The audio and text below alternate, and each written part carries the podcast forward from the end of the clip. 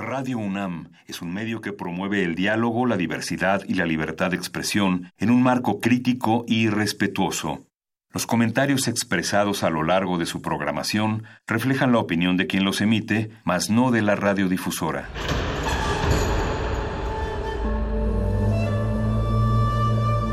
Un templo para la apreciación del ser mediante el sonido. mediante el sonido. Para nosotros. El sol sale durante la noche. Nuestros gritos llevan la mesura del silencio. Y el descontento está lleno de baile y risas. A todo, incluso a nosotros, nos resistimos. La universidad Ustedes y nosotros somos la Resistencia modulada.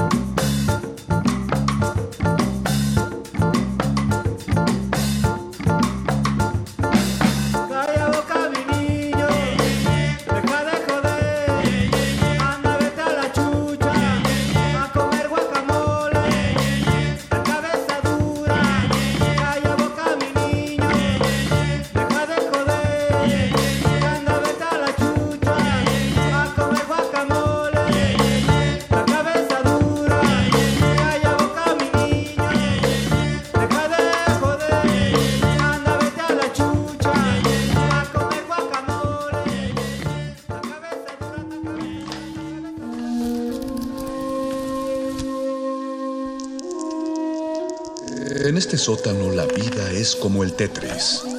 Si haces algo bien, desaparece. Pero tus errores se acumularán hasta hacerte perder. Hay quien dice que la vida solo te da una oportunidad. Aquí, siempre tendremos otra vida. El calabozo de los vírgenes.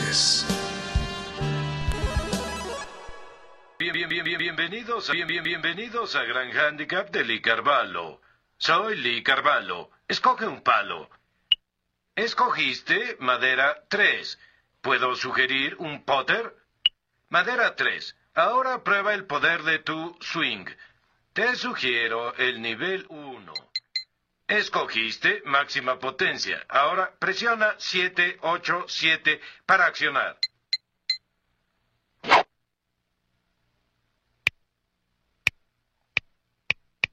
La pelota está en estacionamiento. ¿Quieres jugar de nuevo? Escogiste no.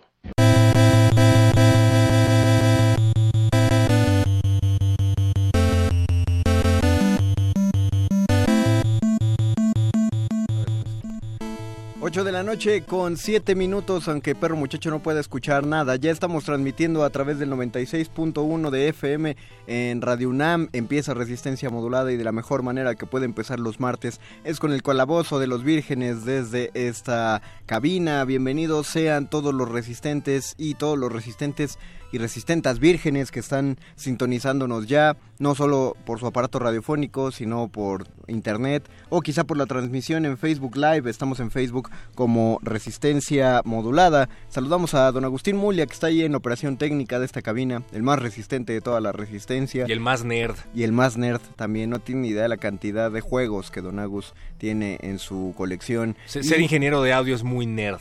Es, es como de lo... Eh, eh, es un tipo de graduación. ah, ya viene Don Agus. No es cierto, Don Agus. Ah, muchas gracias. Me está ayudando con mis audífonos. Lo que pasa es que ahí donde tú los querías conectar, pero no hay conexión. Sí, ya, ya me di cuenta. Ya te diste cuenta. ¿Ya escuchaste? ¿Ya escuchas? No, ya no ¿Puedes oír mi voz? ¿Puedes oírme? Perro. No. Perro. Pero no importa. Podemos Estos son los audífonos. Ahorita te los cambiamos, pues. Y saludamos, tenemos en especial participación, habrán notado que, que, la producción tiene una firma muy particular, es el estilo inigualable del Estado. Soy yo, Mauricio Orduña. Bienvenido, Mau, qué bueno que te aventaste a ñoñar con nosotros. Hola, Nos odia. Tiene cara de que no le quedó de otra, pero lo saludamos de todas formas. Nos odia realmente, él solo ama de retinas, pero pues ya eh, tiene que cumplir con sus horas de servicio social dentro de la resistencia, entonces le imponen al calabozo. Y a la gente que ya nos está viendo en el Facebook Live, por ejemplo, Ricky Valdés, que dice buenas, buenas vírgenes, aquí saludándolos con mucho gusto, mucho gusto Ricky, qué bueno que nos sintonizas. Eh, Hugo Irineo manda saludos, hola Hugo. Eh, Cachano García dice buenas noches, saludos, buenas noches Cachano. Los saluda en esta cabina su ñoño master, el mago conde de confianza, con mi compañero, el berserker metalero, el perro muchacho. Hola mago conde, por cierto ya escucho en los audífonos por si andaban con el pendiente. Hay una fiesta en mis oídos. Todos están invitados. Porque es tu propia voz. Ay, qué bonito. Y estás, y estás feliz de escuchar tu Esto explica muchas cosas. ¿Es ah. el, ¿Este es el quórum más reducido que hemos tenido en el calabozo? Es probable, sí. No, no me acuerdo haber estado solo con otra persona más, no lo sé. Mauricio está tratando de hacer memoria, pero con nosotros dos nos bastamos para el tema de hoy, que vamos a hablar acerca de los deportes, pero pues obviamente eh, en cuanto a los que practicamos, el perro muchacho es el que les va a contar más de eso. Es el, el, deportista de toda la mesa de los rolocutores. Ah, pero ir al gimnasio no cuenta como un deporte. Claro que sí. Eso solo afirma tus inseguridades. ¿De ¿Las mías? No, digo en general las personas que, vamos. Bueno, yo ah, hablo, en mi caso. ah, el gimnasio. Yo creí que yo, yo creí que decías que el que lo dijera eh, aseguraba mis inseguridades. Echas a perder mis malos chistes perdón, que están pésimos. Perdón, vengo vengo distraído, perro. Pero no, vamos a hablar acerca de series, películas, juegos y todo lo que eh, los ñoños han tratado de incursionar en ese en ese ámbito que en las series de televisión aparece como vedado hacia los ñoños, que es los juegos de deportes, pero estoy seguro que alguien por ahí debe tener una, una serie, una historia o un juego favorito al respecto. La verdad es que hay que pensarlo bien. Yo no sé si eh, el hecho de que te gusten los deportes esté peleado con el hecho de que seas nerd. En nuestro caso en particular creo que sí, creo que somos una papa para cualquier deporte y nos eh, encerrábamos en nuestros cómics, en ah. nuestros mangas. Ah, ahorita ya no, pero sí hay... O sea, ya eres bueno para los deportes. No, ah. o sea, digo, eh, eh, hablo en general, en, en, la vida ñoña. No, también sí, soy una papa. Pero digo, en las series de televisión siempre estaba peleado. El que era, los que eran ñoños eran la tribu urbana contraria a los que eran del equipo de fútbol. Así es. Yo, ¿sabes cuándo decidí que el fútbol no era para mí? Porque además hay que decir que aquí en México, si no jugabas fútbol, la clase de deportes era inherente a que te dan un balón y te pones a jugar fútbol. Eh, llegó un momento del semestre en el que ya, bueno, el bimestre en que ya se aburría el de educación física. Cuando, y, ahí notabas qué tanta flojera era flojera activa y cuál era flojera de no quiero ni siquiera cumplir con el plan de estudios. Te daban el balón, si se metía a jugar, entonces decías, ah, bueno, tiene, tiene ganas de echar desmadre el profe. Pero si solo soltaba el balón y ya se sentaba y medio arbitreaba, sí sabías que... o desaparecía. En el peor de los casos. Se iba, pero, bueno, con la de geografía. Si no jugabas fútbol en la hora del recreo o a la salida, entonces pues prácticamente no tenías vida social porque todos estaban jugando fútbol y es entonces cuando decidías si te ibas a jugar o te ibas a leer cómics. Yo cuando decidí que definitivamente el fútbol no era lo mío fue cuando me mandaron el balón para un pase, intenté dar una patada. No, la volaste. No, me pateé el pie izquierdo con el derecho y caí como costal de papas. Qué bruto eres, perro. Sí, ya sé. No, yo lo que no quería era vol- vo- volar el balón, pero aparte en, en la secundaria era un desperdicio de dinero porque eh, no sé qué hacían con las pelotas, pero tenían que comprar una cada día Ah, eh, que iban a jugar, entonces se cooperaban entre todos. No, yo no iba, yo no iba a dejar mi dinero en, en estarles comprando una pelota que quién sabe mejor dejarlo en la maquinita de Street Fighter. Exacto, a la salida. No era, sí es así. Marvel contra Capcom era la cara, la de dos pesos. Ah, Esa era la más cara. Marco Antonio Vázquez dice, hola, hola, los escucho y me encanta, soy ñoño cuaren- cuarentón. Saludos, Marco Antonio. saludos. Erika Jaramillo nos manda saludos, saludos Erika. Hola, Erika. Ya se están uniendo. Antes de entrar en materia y que ustedes nos digan cuáles son los juegos sobre deportes que más recuerdan y que más les gustaron y más los marcaron, vamos a hacer nuestra, nuestra primera pausa musical. Eh, cuando ustedes buscan en YouTube el intro de Captain Subasa, mejor conocido en México como Los Supercampeones, les va a aparecer una canción, pues como cualquier intro de anime que está muy padre y muy chida y tiene mucho sentido filosófico. Y entonces van a decir, no, esa no era la canción que yo escuchaba cuando escuchaba a los Supercampeones. Eh, entonces conseguimos el intro que se hizo en México para la caricatura de los Supercampeones. Y Súper. es lo que vamos a escuchar ahorita. Están en el Calabozo de los Vírgenes, todo lo divertido va acá.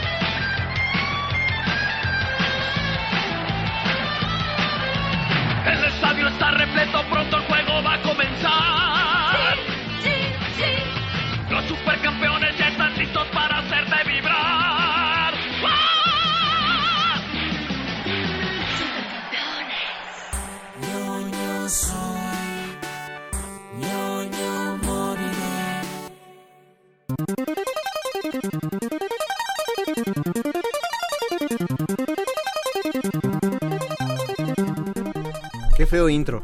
Ah, estaba bueno. No, estaba, estaba chido el... ¿El original? Ajá, Ah. pero que, y, y sí está en- y sí existe en español y en español latino, pero... por Bueno. lo- porque llegó un momento que Cartoon Network pasó Supercampeones como bajo el nombre de Captain Subasa. Ya con el, an- con el intro original. Sí, ya, ya con muchas cosas ya originales de la de, de la caricatura, pero cuando la veíamos en el 7, los sábados en la mañana, este era el intro. Bueno, No sí, había de hecho, una era parte, era parte de que no me gustaran los supercampeones. El ¿no? intro. Sí, y aparte, no sé, era fútbol y, Era fútbol, y punto. trama sí. amorosa, pero Ajá. que no me acababa de atrapar. Sí, yo Nunca llegaba y, y si no hablabas de supercampeones, no hablabas de nada. Ese, ese sí era una bronca. No, sí, hablabas de Caballeros del Zodíaco o de los De Simpsons, Caballeros del Zodíaco, sí. de Dragon Ball. Hubo una tendencia en esa época a sustituir los intros de anime original por otros como este que no tenían nada que ver, ¿no? Estoy pensando en el típico ya Caballeros del Zodíaco. ¿Por Pero, qué? sí, ¿Por qué hacían eso? No, se entiendo. parece, no se parece nada a la canción, pero es que temáticamente aparentemente sí parecía. Y es que esta de tiene, la de Supercampeones tiene como de las peores letras. es, llegaron ya para golear y... O sea... Muchos goles van a anotar. Ajá, exacto. O sea que... No le, no le pensaron mucho, pues no se esforzaron. Probablemente muchos no sepan de qué demonios estoy hablando, pero antes de que reabrieran micrófonos, le estaba diciendo a Mario que efectivamente a mí tampoco me gustaban los supercampeones. Me llama la atención el juego que van a estrenar de PS4, pero si quieres ahorita lo comentamos. Sí. Pero había otra serie que tuvo 39 episodios nada más de Más- supercampeones. no Más que sé. Don Gato. Más que Nonganto. De Supercampeones no sé, pero a mí se me hizo ciertamente más cortita. Eh, que pasaban en el 7, que pretendía ser como la competencia. Estoy viendo que el título original es Goal FH o Goal Field Hunter. Y la característica era, era lo mismo que Supercampeones, pero reducido, con la diferencia de que el protagonista se llamaba Ícaro y sucedía en Brasil. Los protagonistas eran brasileños. Me acuerdo del nombre de goleadores, pero no me acuerdo haberla visto. Y estaba más chida que... Pues a mí se me hizo más menos dramática. No te tenías que esperar eh, toda una temporada a que el balón cruzara No, media era- cancha. no eran tan largos los partidos. No, definitivamente no. Es que me acuerdo que sí, eso sí, sí le metían como muchas cosas a Supercampeones. O sea, me acuerdo del niñito que estaba enfermo del corazón. Ay, qué miedo. O sí. sea, era súper denso eso. Y aparte, ¿dónde estaban los papás de ese niño? Porque el niño se metía a la cancha a jugar estando enfermo del corazón. Eh, el- la historia que había del entrenador. El entrenador era brasileño. ¿no? el entrenador era brasileño El y era alcohólico. Y era alcohólico y este, le había sacado el ojo a un portero italiano.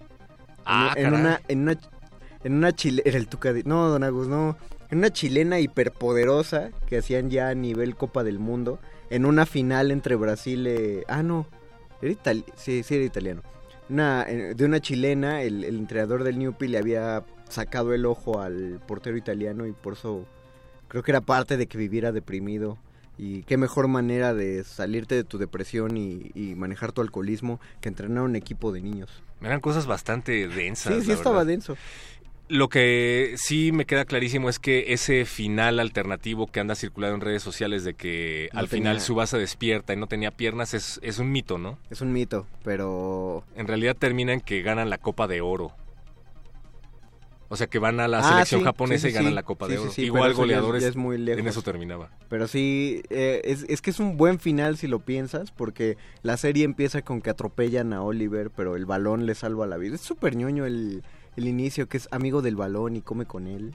Ay, me acuerdo que, que al otro día en la primaria todos llegaron como orates con el balón en la mano diciendo, el balón es nuestro amigo. Ah, qué locos. Sí, qué locos. Pero bueno, eh, era muy, muy estresante cómo te motivaban en Supercampeones, cómo veías que a pesar de que eras japonés y a pesar, lo digo, digo a pesar de que eras japonés porque la verdad es que la selección japonesa No, no, no, no era de las mejores. no es de las mejores a nivel mundial, pero tenían una fuerza de voluntad envidiable y entonces cuando pasabas a ver el mundial, el de verdad, y veías cómo le iba a la selección japonesa, pues te desanimaba. Tú decías, ¿por qué no, por qué no jalaron a los del Newpi? ¿Por qué no está ¿Y Oliver? cómo se llamaban los rivales del Newpi, los chidos, donde estaba el, el- este jugador que se parecía a Fénix? Ah, buena pregunta. Que hasta tenía los mismos colores. güey.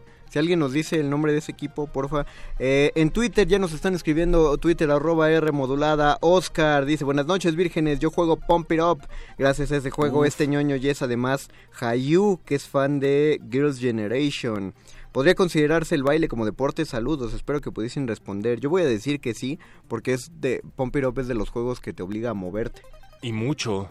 Para quien no ubique Pump It Up es eh, los que tienen que se volvieron muy famosos en, en los lugares de consolas de- para ir a jugar de estos tableros eh, en el piso donde tienes seis puntos para pisar. Algunos ya marcan nueve adelante atrás izquierda derecha y adelante izquierda adelante derecha y la del centro y que tienes que atinar en el momento en el que van bajando los piecitos. Es es muy fascinante ver todavía en los locales donde existen esos juegos que todavía van los jugadores comillas, profesionales, cierro comillas, y que se agarran del tubo que está atrás y marcan unas coreografías eh, donde la, la respuesta de la sincronicidad ojo-piernas no tiene, no tiene par. Así que tienen todo mi respeto los que juegan Pump It Up como Oscar. Y, y te regalaban un montón de boletos para que los canjearas al final por algún regalo. Cuando, cuan- cuando era, estaba en esos centros de, de premios, sí. Sí, y nunca te alcanzaba para nada. Me acuerdo mucho que ponían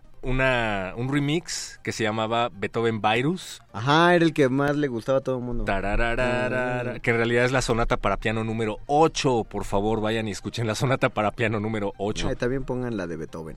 La de, digo, la de Pump It Up. La de Dice- Pump It Up, sí, Oscar también. también dice, lo del nerd que no practica deportes producto del antiintelectualismo americano que lo ha promovido. Personas como Trump, que no le gusta leer. Órale, qué político se pone este programa de pronto. No, en mi caso fue porque de plano era una papa. Yo prefería no hacer osos. Personalmente he sido un ñoño que ha corrido en carreras de maratón. Ah, vientos, muy bien, felicidades, Oscar, qué bueno que nos compartes. Oye, ahora que estabas hablando del Pompiro, perdón, ¿te acuerdas del Kinect? Me acuerdo del Kinect, sí, uno de los de las grandes apuestas, pero también de las grandes caídas del de, del Xbox. Qué raro, yo disfrutaba mucho, bueno, tal vez muchos no recuerden el tapet, el famoso tapetito. Cuando comprabas tu Nintendo que venía con Mario Bros, con En la en, en el contexto en la NES, en el primer Nintendo Entertainment System había había tres este cosas para agregarle tres eh, items, devices, dispositivos. perdón, dispositivos, Perdón, perdón. Dos eran, dos eran pistolas. Ah, no es cierto, nada más dos. Estoy confundiéndola con otra pistola que era para el Super Nintendo. Pero una era la pistola para jugar Dog Hunt y otra era el tapetito. Que nunca supimos el nombre. Buena pregunta, no sé cómo Porque se llama. esta también, esta se llama este Zapper, la El Nintendo Zapper. Zapper. Pero el tapetito siempre fue el tapetito. Y el tapetito eh, tenía, creo que se usaba más para el juego de las Olimpiadas, ¿no? Era como un twister para empezar. Ajá, O sea, tenía, era un tapetito con circulitos de colores.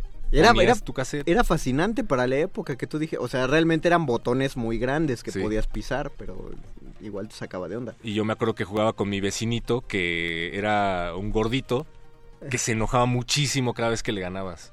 Y te y quitaba el juego. Y quitaba el juego. En la sí. NES era más difícil quitarlo. No sé cómo le hacía, abrirlo. pero era como, eh, no me puedes ganar aquí en mi casa. Y era como, "Ah, bueno, ya me voy. Pero bueno, tenía un cassette de Batman que me seducía mucho a quedarme. Y el de el, eh, no se jugaba con tapete el de Batman. No, no, no. Pero yo, eh, a cambio de jugar el de Batman, me echaba el round de tapetito. ¿Y era era de las Olimpiadas o es que yo me acuerdo haber jugado uno de las Olimpiadas? Probablemente que sí. jugabas, tengo bueno, buenos recuerdos. era jugabas carreras. Ah, eh, claro. Salto de carreras de obstáculos, salto de larga distancia, que ahí hackeábamos. Yo cuando jugaba con mis primos, el salto a larga distancia tenías que marcar a la velocidad que corrieras en el tapete, corría tu atleta y luego saltabas y la computadora marcaba cuando caías. Y obvio sea, te ponías de manos y empezabas a pegarle con las manos más rápido. No, no, no, no, no. Ah. Sí corríamos, pero cuando llegábamos a donde había que saltar, nos salíamos del tapete, nos quedábamos afuera en lo que volaba el fulanito y luego ya caíamos otra vez. Pero, la, pero ahí la cosa es que tenías que caer a tiempo, porque si te tardabas mucho afuera del tapete, eh, el atleta se daba vueltas y ya no te, te lo contaban el salto como malo. El, el chido. siguiente es el Pump It Up que mencionabas y si no me equivoco, el siguiente fue el Kinect, que era el más parecido al tapetito. La- el Kinect llegó después del Wii. Eh, porque el Wii, los, los, eh, los controles de Wii tienen un sensor de movimiento que no forzosamente tienes que apuntarlo a la pantalla. Eh, sí apuntas los controles para que te salga la manita en los menús de selección, pero también detecta movimientos cuando haces hacia los lados. Entonces, por eso Wii facilitó el, el juego del Pump It Up porque el Pump It Up era para PlayStation. Entonces Wii, Nintendo saca sus propios juegos de baile, eh, que después fueron tan buenos que también los compró Xbox y PlayStation, que fueron los Just Dance, porque solo tienen que detectar el, el movimiento de, de tus manos. Y también son una cosa cansadísima los, los Just Dance. Luego fue cuando llegó el Kinect. Y el gran anuncio del Kinect era que ibas a poder jugar uno de Star Wars, donde te movías pues, como Jedi, utilizando los Órale. ataques de Jedi. Pero ese fue, ese fue el anuncio. Ya después, gameplays de ese juego o que le hicieran un boom, ni, ni expansiones tuvo y eso ya está muy, muy cabrón para una consola que se la pasa vendiendo expansiones y, y material añadido. Entonces, no, dicen que estaba padre en el movimiento, pero que el juego era muy repetitivo. O sea, le apostaron tanto a que te movieras con el sable láser que la historia y, y en sí el juego, pues no era como el mayor de los retos. Entonces, Ta- también sacaron uno de Dragon Ball que fue todo un fracaso. ¿Quién me dijo? Tú, creo. Que el gran error de todo esto fue pensar que los gamers querían moverse. Pues, Exacto, o sea, es, la, la cosa. El, el Kinect apostaba por un movimiento que el Wii ya había hecho, porque el Wii fue tan. Quisieron ser tan visionarios que por eso hay unos juegos que se llaman Wii Fit, que tal cual los compras para hacer yoga o para hacer ejercicios. eh, o hasta tienen dispositivos, hasta tablitas de balance y todo. O sea, son juegos que en los que tienes que hacer ejercicio, pero te van dando puntos como por hacerlo. Yo sí lo llegué a disfrutar varias veces. Sí, no, no, eh, por lo que oí, unos dicen que no es un ejercicio tan completo, otros dicen que sí está, que sí es recomendable. Ahí cómprenlo y a ver si les funciona. Supongo que depende del juego. Para responder a la pregunta que hacía él, que si el baile es una forma de ejercicio, pues existe algo que se llama baile fitness y es como hacer hit. O sea, en los gimnasios hay clases de baile, fitness y es el equivalente a hacer cardio. HIT, esa cosa, H-I-I-T, que es hacer ejercicios, es este cardio como súper intenso. Ajá. HIT. Sí, sí, sí. Chido. Eduardo Almazán nos dice también arroba R modulada, qué precisión la del mago para la descripción del profe de educación física. Sí, sí iba con la de geografía. Ah, también ibas en la secundaria Emilio Portes Gil. Y aparte todos los profes de, de educación física eran gorditos, ¿no? Pa' Sí, bueno, muchos de ellos militares retirados, entonces tenían panza, eh, lo que diría una amiga de la facultad chichis de, de luchador retirado. Eh, Jay Xochitl Alba, saludos.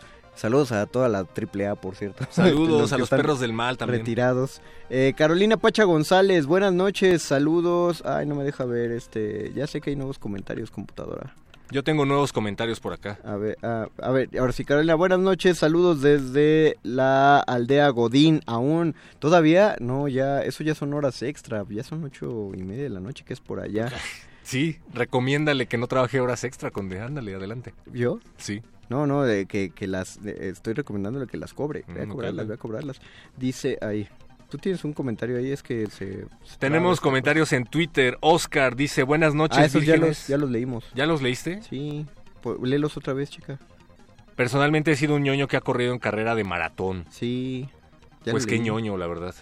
leí, Eso de irse a correr los maratones los fines de semana también es bastante... Diana Nolan dice hola, hola Diana. María Salas dice hola chicos, buenas noches, buenas noches María. Hugo. Irineo, Oliver se salvó gracias a la Virgen de Guadalupe, ah sí cierto. Así un chascarrillo del doblaje. Cuando lo salva el balón de ser atropellado, dicen los papás supuestamente. Lo salvó la Virgen de Guadalupe. o la Virgen de Guadalupe es un balón, así es que récenle. Carolina Pacha González, genial, yo también bailo en la en la Piu desde hace 20 años.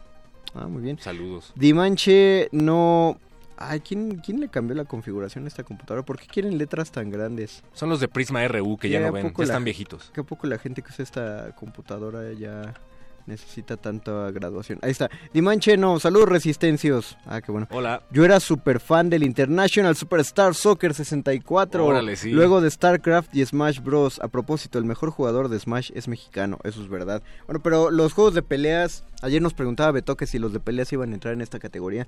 Tuvieron su propio programa. Todo Street Fighter, eh, Smash Brothers, Tekken, eh, King of Fighters, Mortal Kombat, todo eso ya, ya hablamos. Está chido que los mencionen, no vamos a ahondar eh, tanto en ellos, pero, pero tienes razón con el International Superstar Soccer, eh, el de 64, porque la misma franquicia tuvo uno de los mejores juegos de Super Nintendo, que era el International Superstar Soccer y el International Superstar Soccer Deluxe.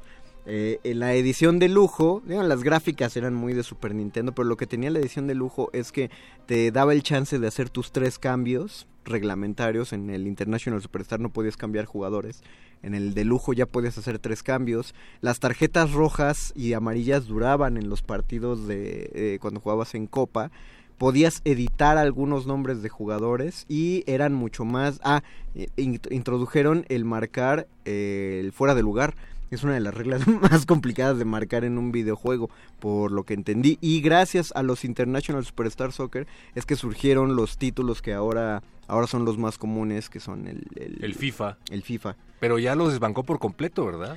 Creo que, creo que hubo ahí una cosa de absorber. Mm. O que eran parte de, o se convirtieron en, no sé, el FIFA desde que salió en el 95 para, para computadora, era de los primeros discos, fue, fue de los mejores que hubo de fútbol y, no, fue en el 96, FIFA 96, y de ahí, dos años después que sale el FIFA 98 en la edición del Mundial de Francia 98, eh, ya fue donde se iban a, a quedar EA Sports, bueno, de, eh, de Electronic Arts Game, fue el que agarró ya las franquicias de deportes, quedaron bastante chidos. Pero si ustedes buscan en internet la entrada de los FIFA, eh, es muy risible ahorita cómo te muestran el jugador real y cómo lo convirtieron en jugador de, de?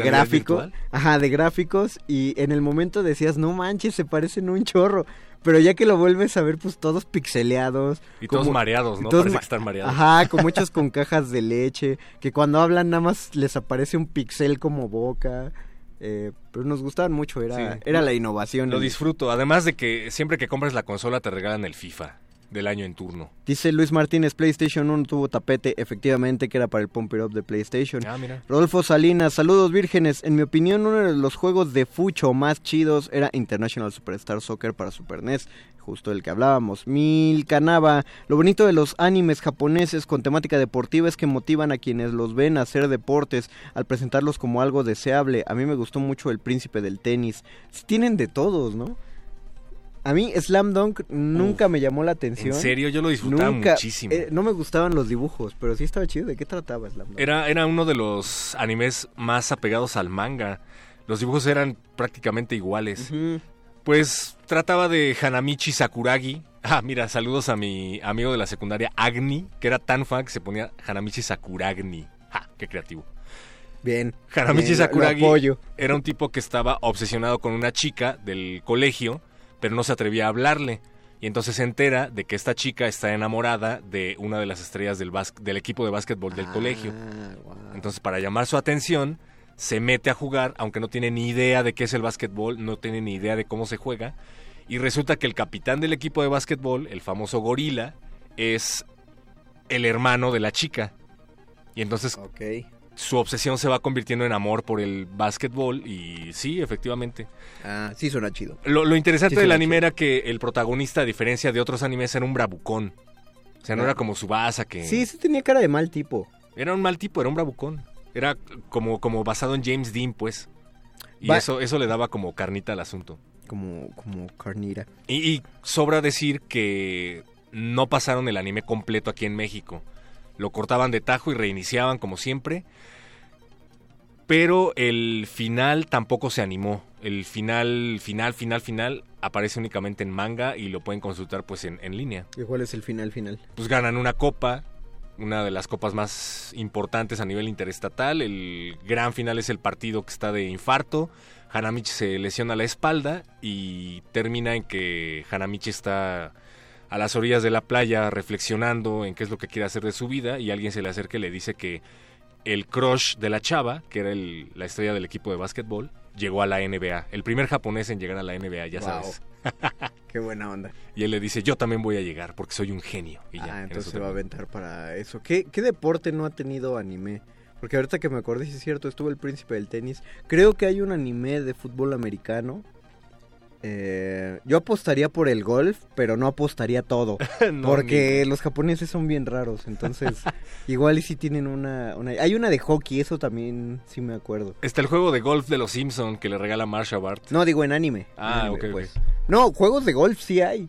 Hay, hay juegos de pesca. Así que horror. Está. Cuando juegas Zelda, todos los Zelda tienen una misión para ir. Bueno, de- del Super Nintendo para acá, tienen una misión para irte a pescar.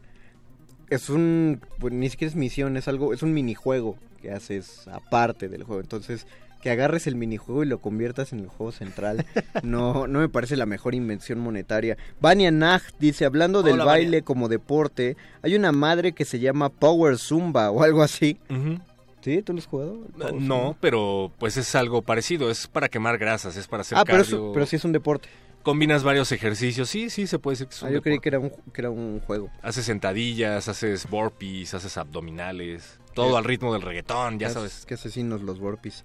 Milton Garduño, hola vírgenes, me gustaba mucho un título del NES llamado Caveman Olympics, donde elegías a tu cavernícola para participar en encendidos de fogatas, carreras para huir del tigre y hasta lanzamiento de esposa cavernícola. No manches, yo, qui- yo quiero encontrarlo. Qué divertido. Caveman suena. Olympics, lo vamos a buscar. Mientras lo buscamos y lo googleamos, vamos a hacer otra pausa musical, ya que estábamos hablando del FIFA. Vamos a, a escuchar el tema que Chumbawamba compuso justamente para el FIFA 98. Esto es Tom Tom King. Sí, Tom Tom King. Tom Tom. Tom, Tom.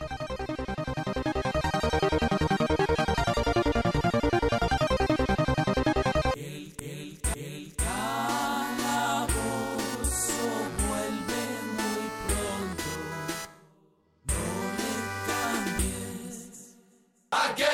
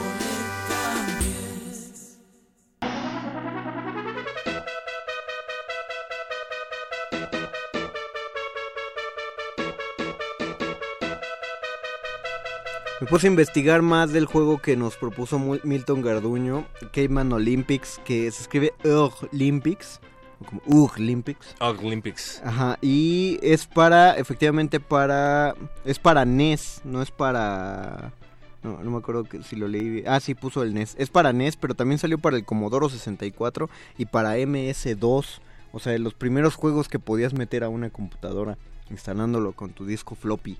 ¿De Ándale, cuánto- para, para que salgan en cámara lenta. ¿De ¿no? cuánto eran los grandotes que no eran de tres y media? Los grandotes que no eran de tres y medio. Nunca los viste, eran enormes, unos disquetzotes así gigantes. Ay. Que hasta, pero eran como de cartón, porque esas cosas sí, mientras más viejas se ponían, sí se iban despostillando más. Y, y esos sí Probablemente llegué a verlos. Y también tenían un nombre como disco de alguna fracción.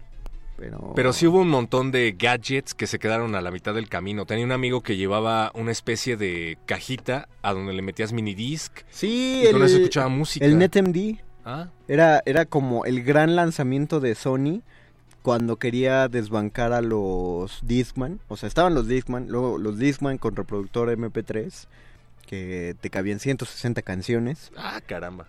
Eso era un chorro. Sí. Y luego salieron los NetMD que te prometían 12 horas de música continua ¿no? en cada disquito.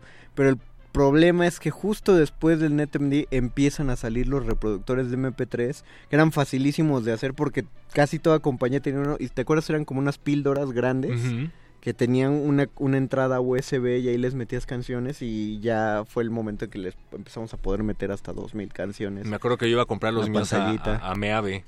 Ajá, porque eran muy fáciles de hacer. El NetMD, eh, Sony sacó, creo que era Sony, sacó la, la, eh, la patente, la mantuvo para sí mismo, pero pues se ahorcó con eso. El, la- el aparato no debió durar más de un año. Y me acuerdo de ese que dices porque lo anunciaban justo en las revistas de Club Nintendo. Ah, caray. Y en la parte de atrás, y, y venía en colores y transparente, o sea, los colores primarios y las transparencias y podías ver los disquitos adentro. Yo sigo usando el iPod de 32 gigas. El iPod mini. el iPod mini. Sigue siendo. Luis Martínez, Slam Dunk es buenísima. Sí. Pingo Azul Lloro. Yo me pinté el pelo rojo por Hamamichi. Hanamichi. Hanamichi. Además era el mismo actor de doblaje de Vegeta, Ah, mira. René García. Pues claro, tenía que ser un tipo malo. Rodolfo Salinas, ¿los futbolistas cuentas, los futbolitos cuentan como deporte? Sí. No. ¿Cómo Sí. van a contar como deporte? ¿Qué- ¿Qué ejercitas jugando futbolito? Cuando tampoco ejercitas nada jugando International Superstar Soccer. Entonces no cuenta como deporte. Mira, te voy, a- voy a decir la, la cita de eh, Quisiera ser grande de Tom Hanks. ¿Por qué no cuenta como deporte? ¿Porque es una máquina? Porque no estás ejercitando nada. Tampoco en las carreras de coches. Ah, eso también es un gran debate. Ah, ¿Ves? O sea, yo, estoy a favor de que eso no sea considerado un deporte. Hugo Irineo, el niño que estaba enfermo del corazón se llamaba Andy. En el Ah. manga se muere en un partido. Órale. ah, mira. Dice Carmen Jones que si mal no recuerda el niñito que estaba enfermo del corazón se llamaba Tom. No, Entonces, Tom o Andy. Andy. Yo creo que ninguno de los dos creo- porque siempre les cambiaban los nombres. Yo creo que se confundió con Oliver Atom. Más bien. Recuerden, no era Oliver Atom, era Subasa, el ¿Tsubasa capitán qué? Subasa. Ah, ahorita te digo. A ver. Eh, Ricardo Sanabria, ¿cómo olvidar Caveman Olympic? Si le, si le soplabas muy rápido a la fogata, tu cavernícola se mareaba. Deporte sin anime. Órale. El Halaya. Ah, deporte sin anime, el High Alai.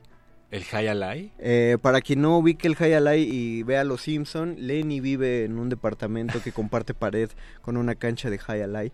El High Alai es un deporte donde atrapan eh, la pelota con una especie de garras Ah, y se lanza contra una pared. Es como un frontón Sí. utilizando lanzaderas y es el deporte, uno de los deportes donde la pelota se avienta más... Sí, es el deporte donde la pelota sale más rápido. De sí, lo, vi en Jackass, bombardean a Johnny Knoxville con pelotas de. Hayalai. Ah, qué bonito, Jackass. Di- Johnston. ¿Tú primero o yo primero? Ah, a ver tú. Eh, dice Eduardo Almazán. Buenas noches, vírgenes. El primer juego de deportes que jugué fue el Arch Rivals del NES, donde podías golpear a tus rivales. Buenísimo. Y dice los Ya mejores, lo leíste. los Tony Hawk Ah, Pro ah, no, Skater. claro.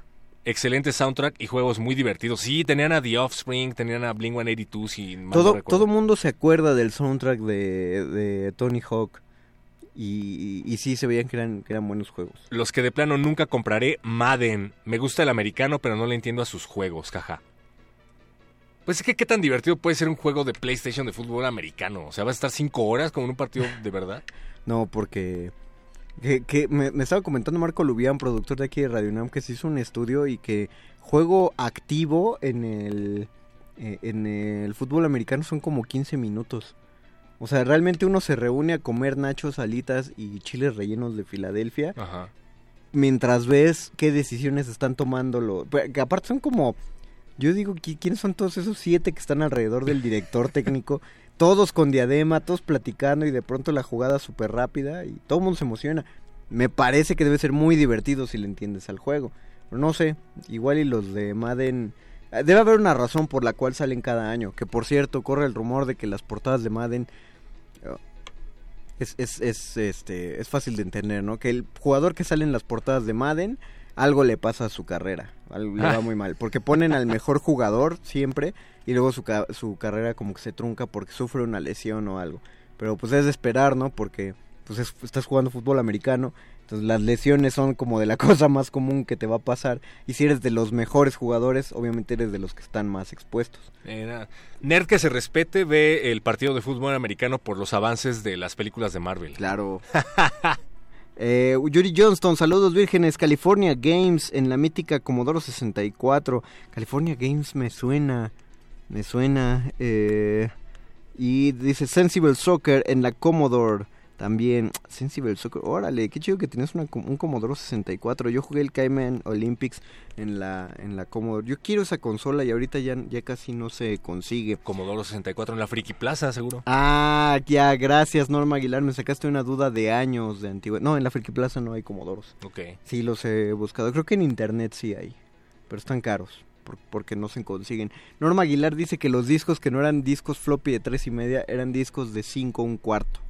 Ya me acordé. Tienes, tienes razón, Norma. Muchas gracias. Ricardo Sanabria, los discos grandes eran de 5 un cuarto. Gracias. Vivian Lynch, se ven bien divertidos en su cabina, muchachos. Lo más que recuerdo de haber visto un deporte en un anime es un episodio de béisbol en Samurai Champloo. Buenísimo, por cierto. Yo sí estoy muy divertido. Por cierto, eh, ya dijimos que va a salir un juego de Play 4 de Captain Subasa. No, háblanos. ¿Tú qué opinas? ¿Cómo lo ves? Se ve muy bueno. El ¿Sí? tráiler todavía no está completo ni en alta definición, pero se ve buena, buenísimo. Se ve, se ve, o sea, se ve feo pero chido. ¿Por qué? Ah, me gustó. No, no, o sea, digo, se ve fea la animación. Vamos a pero- ver, vamos a ver. Pero se ve chido que va a estar para jugar. Ahora, ¿cómo será la dinámica de juego de, de un juego de fútbol de los supercampeones? Porque son míticos por las canchas inmensas, eh, la, los tiros como super imposibles. Seguro hay combos y power-ups para Ojalá, hacer tiros. ojalá lo haya, porque creo que de, lo, de los juegos de fútbol más chidos que hay, y nos lo decía Betoques ayer, es, es el Mega Man Soccer. Ah, wow. Era, era el, el juego, uno de mis favoritos de, de, de fútbol, porque cuando empezabas tu partido, escogías tu alineación de robots. Ah. Entonces, digamos, escogías a Bobbleman y dices, quiero que toda mi, mi línea de defensa sea Bobbleman, mis centrales quiero que sean Iceman, y mis delanteros Megaman, y mi portero Snakeman. Y así armabas tu equipo y eh, te daba al inicio la oportunidad de escoger cuántos super tiros ibas a poder hacer ese partido. Entonces cuando te acercabas a la... No importa dónde estuvieras en la cancha, si tú apretabas el L y R, la innovación del Super Nintendo, salían, eh, ha- hacías un super tiro que salía con el poder de, del robot que utilizabas y al, al jugador que le pegaba lo destrozaba y el balón seguía.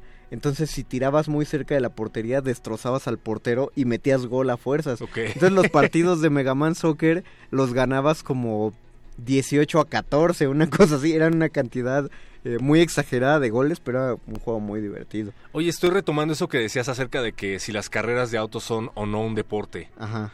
Eh, entonces, Mario Kart podría ser considerado un juego de deportes. Sí, todo, todo eh, Gran Turismo, eh, Mario Kart, el, ay, ¿cómo se llama el otro que no es Gran Turismo? Que Salió uno de Fórmula 1 que yo jugaba en el 64 que era aburridísimo. Bueno, Fórmula 1 debería ser el más de deportes, pero sí, los de carreras entran en esto, entonces todos los Mario Kart entran ahí. El Crash eh, Team Racing, que es el Mario Kart del, De Play 4. del, Del del Play. PlayStation, que también ya salió, pues ya ves que fuimos al Taco Game y estaba en, El en Kart, la el Switch. Crash. Ajá. Eh, hay uno de el Diddy Kong Racing, misma fórmula del Mario Kart, pero es el peor de, de los tres. ¿Por qué si tienes Mario Kart y puedes poner a Donkey, haces un juego de carreras de Donkey? Lo único que le metieron ahí fue carreras con lanchas y con aviones. Órale. Eh, pero eso quedó obnubilado cuando el Mario Kart también metió que podías tener tu planeador. Y, y Eso está buenísimo. está Es el- chido, se transforma el carrito. Para mí el de Nintendo Switch ha sido el mejor Mario Kart de la historia jugado- después del 64. ¿Has jugado todos los Mario Karts o cuál no has jugado? No he jugado todos, he jugado el de Super Nintendo. Sí, era de Super Nintendo. Sí, era el primerito, el de Super El de la Nintendo. Copa, or- la pista arcoíris era. Es, es la, es la pista más injugable, difícil de. Super Nintendo. Porque por los pixeles nada más veías cuadritos por todos lados. Te mareaba. Me mareaba mucho. Jugué el 64, que 64, sigue siendo de mis favoritos. Wii. El de Wii que no me gustó nada. Luego está el Mario Kart eh, Nintendo 3DS, que es- eh, tiene Ese un no par de pistas más. Eh, el de Wii U. El de GameCube. Ah, el de GameCube. Ese es horrendo. A mí me gusta. Creo que lo que no te gustan son los este, los controles. Me desesperaba que se te colgaba un bicho atrás y era horri- horrible. Ah, sí, es cierto. Y, Este, y luego el Switch. Y el Wii U, No lo ubico. ¿no? Había uno que tenía los controles eh, como de ah, control a distancia. O sea, que movías tu control como si fuera un volantito y era horrendo, no lo podía controlar para nada. Es, es el de Wii, ese. Ok, no, lo Era el que el que este te daban premios especiales, ganabas copas particularmente especiales y vencías todo con ese control. Eh, dice Luis Luna, Andy no se muere, se llama Misugi en la versión japonés, de hecho ya en la sub-23 se cura. Ya decídanse. Ya, denos, denos una información clara, por favor. Yo ya les dije el final de Slam Dunk, díganme el final de Supercampeones en manga. Diana Janet Nolan Figueroa dice, Tom era el mejor amigo de Oliver y se volvió como su 1-2. Que es un 1-2. Cuéntanos, Diana. También está Gris, que cuenta con doblaje de Crunchyroll. ¿Y de qué va Gris, Diana? Cuéntanos. ¿Por qué no viniste a la cabina? Yuri. Johnson, Johnson, Gran Turismo 4, genial. Los Madden no son nada aburridos. Diana Nolan, también está a Free, que está en Crunchyroll con doblaje mexicano. Pero dinos de qué trata Free, Diana. ¿Qué pasó con Gran Turismo? Yo recuerdo que hubo un tiempo en el que todo el mundo estaba hablando de Gran Turismo, como ahorita de Gran Tefauto. ¡Ja! Es que salió otro juego. Muy parecido a Gran Turismo. eh, pero estoy tratando de acordarme cuál era el nombre. Bueno, sí, Gran Turismo tenía... No, no es cierto. No, estoy mal, estoy mal. Estoy confundiendo con que salió otro de... Bueno, Gran de Turismo fútbol. era el juego de coches, de carreras, que tenía... Urbanas. Exacto, carreras urbanas. O sea, podías jugar desde con un Mer- Mercedes-Benz hasta con un bochito. Era como Rápidos y Furiosos en el juego. Ah, ¿sabes que había uno de carreras de Hot Wheels? Ah, suena bien. Era, era buenísimo, la verdad. Las pistas eran imposibles, eran muy complicadas y tenía estos loops.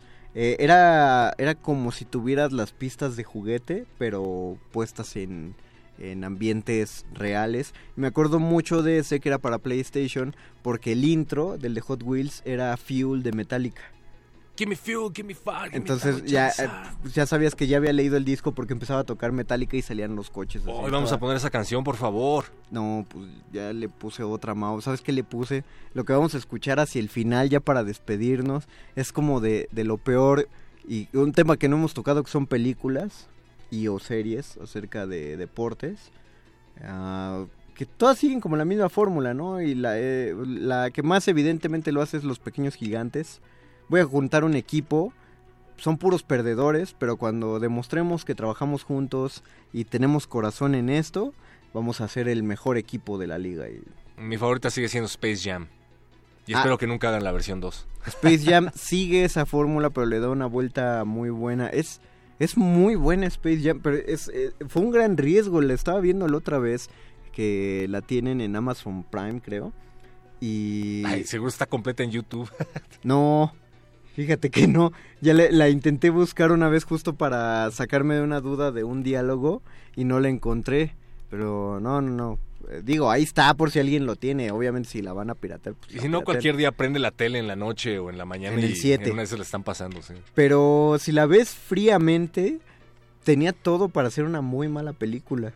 Y es, es de las mejores. Sí, es es muy la mejor Para mí es la película, mejor. sí, Hay- desde que se estrenó ha habido rumores de la secuela, ¿no? Pero nada concreto. Eh, por ejemplo, Don Agus nos pasaba la- el dato de que la segunda estaba pensándose hacer con LeBron James, pero pues ya lleva tiempo. A principios de año volvió a salir el rumor de que, de que se iba a hacer la, la, la secuela. Eh, Mauricio Orduña dice que quieren hacer la secuela con Kobe Bryant. Va a estar difícil, ¿no? Deja, deja que se enfríe Mauricio antes de hacer los chistes. Yo la verdad Eh. es que creo que no valdría la pena porque el básquetbol ya no es tan popular como en los 90 cuando estaban de moda los Chicago Sí, Bulls. ándale. Deberían hacerlo de fútbol. Deberían hacerlo. Es el deporte de moda todavía, sí. ¿Sabías que el Mundial de Fútbol Soccer ha tenido más rating que el Supertazón en los Estados Unidos? Últimamente. En la vida, o sea, es el deporte ¿Ah, más sí? visto, sí. Órale. No eh, eso sí no me lo esperaba de Estados Unidos. Dice Diana Janet, Free se trata de natación. Hugo Irineo, Gran Turismo se fue al olvido cuando llegó Forza. Ah, Forza, gracias, me estaba acordando de eso. Marco Antonio Vázquez, juegos de carreras, el Enduro de Atán.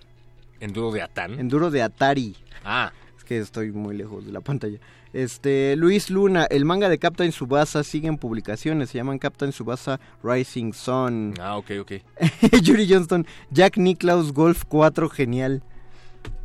Órale. O sea, hay cuatro juegos de Jack Nica- Nicklaus Golf. Hay de todo. ¿Sabes qué no hemos mencionado? Box. Los que... Punch Out.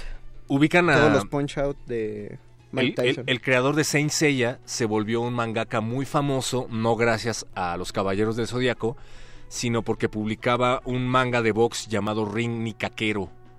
Ring Nikakero. Sí, y de hecho se volvió legendaria una carta que le envió Akira Toriyama, el creador de Dragon Ball, a su maestro, Masami Kurumada. No su maestro directo, sino su inspirador, su inspiración. Ajá. Porque el creador de Dragon Ball era un novato del manga cuando el otro ya era un mangaka consolidado gracias a ese manga de box. Entonces le manda una carta en donde dice que lo admira mucho, que le agradecía la inspiración, que él no era un genio como él, pero que si se esforzaba lo suficiente iba a poder igualarlo.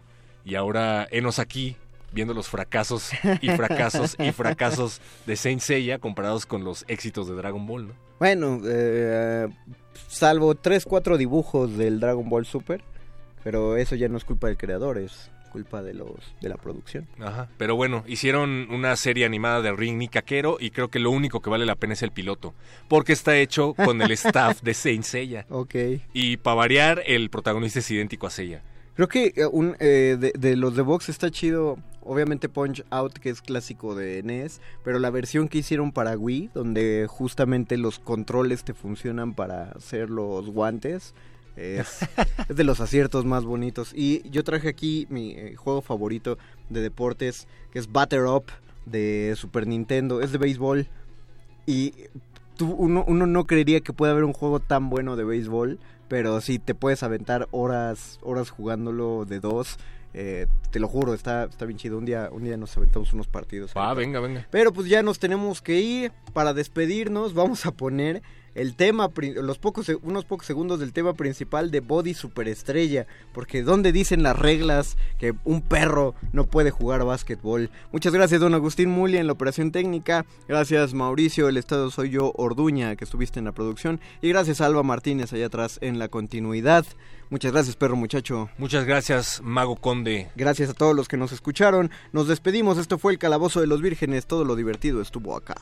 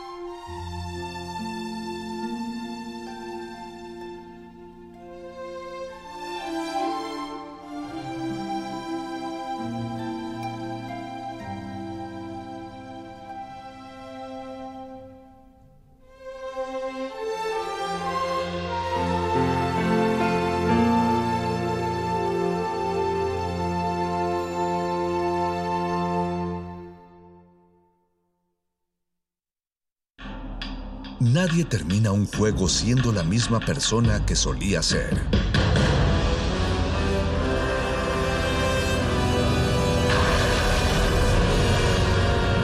Seamos alguien más.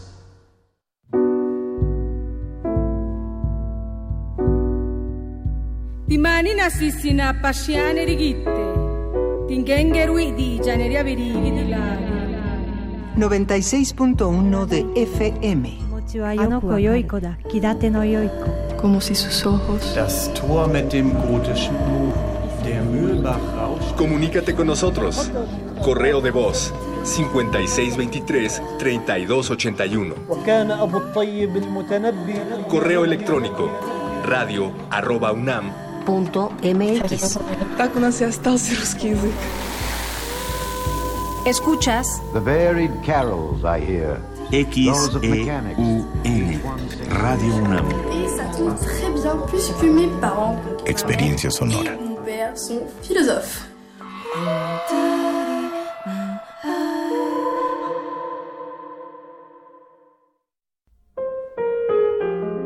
Quienes cambiaron la historia de la música y quienes la están reescribiendo llegan a tus oídos en el ciclo de conciertos clásicos y no tan clásicos.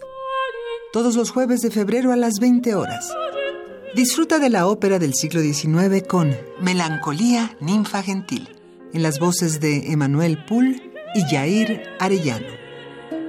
Canciones del fin de la Nueva España en Del Fandango y la Tertulia, por las cuerdas y violines del conjunto típico Revoluciones. El sentimiento del Cono Sur en música argentina para guitarra de Federico Núñez y el jazz contemporáneo en Aleluya de la guitarrista Marimo Sugahara.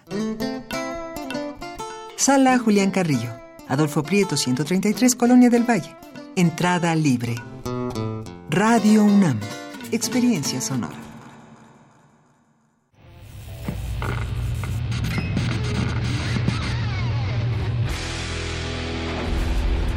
¿Recuerdas esta música?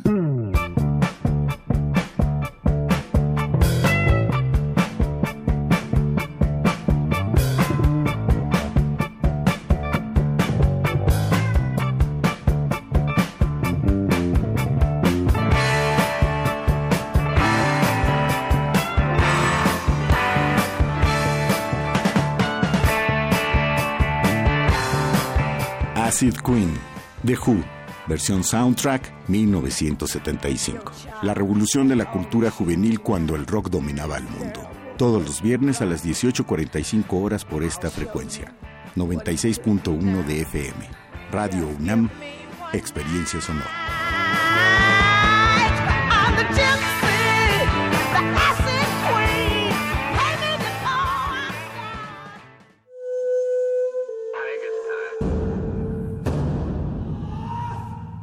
Solo hay dos momentos excelentes para ver una película. El primero fue hace 20 años, en su estreno. El segundo gran momento es hoy. De retinas.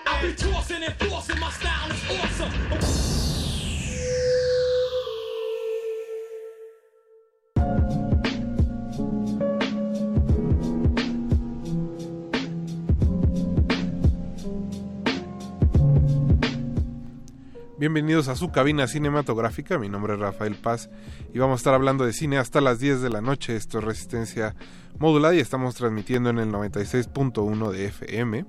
En producción se encuentra esta noche Mauricio Orduña y don Agustín Mulia en los controles y Alba Martínez en continuidad.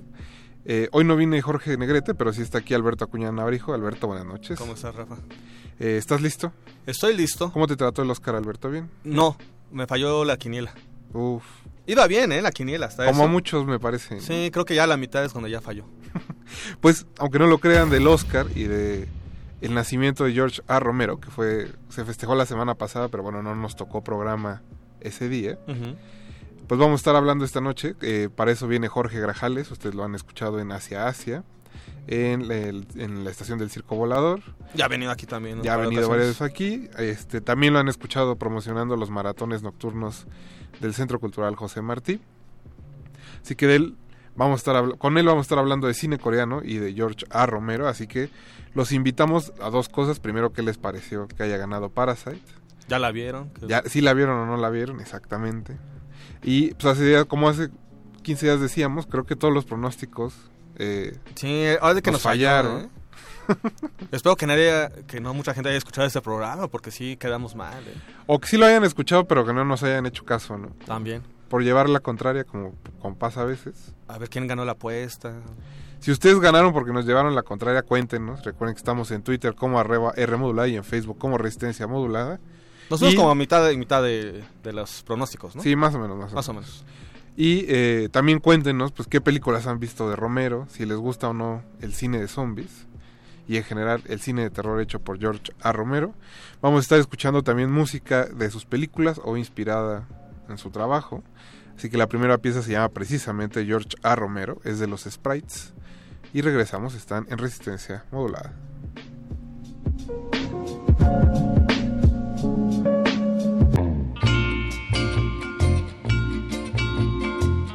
De retinas.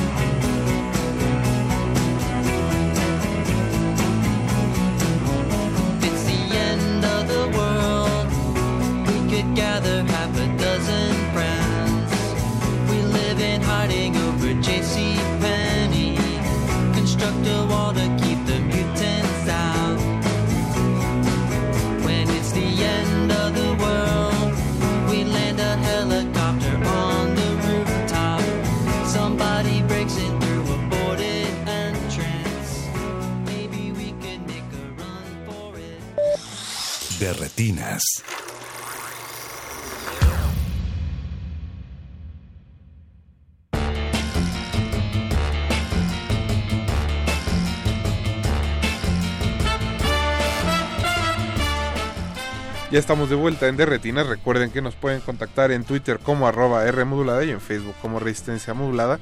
Les contábamos al inicio del programa que íbamos a abrir la mesa precisamente hablando de los resultados del Oscar el domingo, donde se coronó por primera vez en la historia una película extranjera y resultó que es coreana, Alberto.